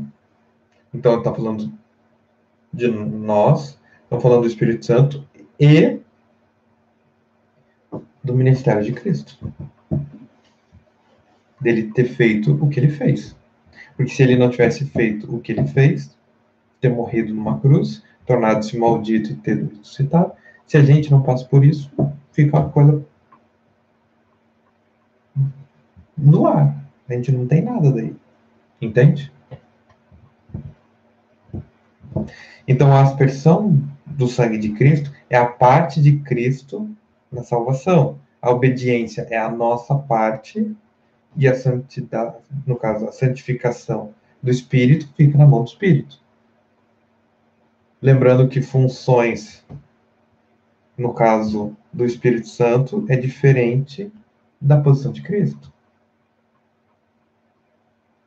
São posições muito mais complexas. E aí ele fala: graça e paz vos sejam multiplicados. Isso leva a gente a ter uma micro introdução sobre 1 Pedro e que semana que vem a gente vai adentrar a, as explicações mais profundas de Pedro, mas nesse primeiro momento foi uma questão da gente pensar a introdução pensar quem era esse homem, fazer algumas referências, entender um pouco o macro e semana que vem adentrar ao texto. Perguntas, colocações, dúvidas, ofensas? Hum. Não? Tem que chamar um pelo, tem que chamar pelo nome, que nem na escola. Márcia, tem ou não tem? Cris, tem ou não tem? O que eu falaria é que é, eu achei muito interessante né, essa sequência. Eu percebi enquanto eu estava lendo hoje, é algo que nunca tinha percebido também, né? de como acho que geralmente, eu vou falar pessoalmente, né? Eu parava no, no eleitos, eleitos e presciência. E ação do espírito e obediência e até a aspersão do sangue eram coisas mais ou menos secundárias, né? porque só pelo fato do, da eleição por primeiro, né, é, é um pensamento bem meio, vamos dizer assim, básico, né, que não vai além, mas é muito interessante ver é, e mais tarde, né, quando o texto continua, que ele continua se referindo a essas ideias, né, uhum. de como elas se completam, então é bem, bem rico também, bem bem bacana. Eu nunca vi Pedro através dessas lentes. Acho que eu também tinha essa ideia de, ah, do pescador, né? Tipo, aquele pensamento mais judaico, mas bruto. para por aí, né? A gente esquece. Ah, ele era bruto, ele era grosso. Ele tem 40 anos de ministério. Ele está falando de um senhor de 70 anos. Gente está falando de Pedro aos 70 anos de idade. O cara com certeza amadureceu. Ele não se tornou quem ele é se ele não tivesse amadurecido. E essa maturidade é muito importante, porque, que nem você falou, as pessoas leem a sequência gramatical, a eleito, presciência, santidade, obediência e aspersão de Cristo. Então ele acha que é uma linha contínua para pensar, não, eu sou eleito e devido à minha eleição eu sou santo e por isso eu vou obedecer a Deus e isso vai me levar a honrar a aspersão do sangue de Cristo na cruz. E com isso eu vou me mostrar um verdadeiro cristão. E aí o que, que acontece? Se você começa a passar por um monte de problemas, você começa a questionar a tua eleição. Pô, não deve ser isso, não sei o que e tal. E aí o diabo vai lá e faz festa e destrói a tua vida. Não adianta. Ah, mas Deus, como é que faz, né? Você tem que inventar. Você vai ter que criar respostas. Deus vai te conceder sabedoria e bons conselhos, mas você vai ter que criar. No final, você vai ter que dar a resposta. Mais alguém? Povo do YouTube? Não? Não? Não? Não? Não? Não? Não. Então é isso, gente. Vou encerrar a gravação. Fizemos uma introdução e lemos dois versos para vocês perceberem a riqueza do texto. E eu espero e peço a Deus que eu possa apresentar para vocês um Pedro completamente distinto da tradição, mas um homem vivo e dinâmico. E que a gente possa realmente se apoderar dessas informações. Beleza, então, gente? Estou encerrando a gravação e Deus abençoe a todos e até semana que vem.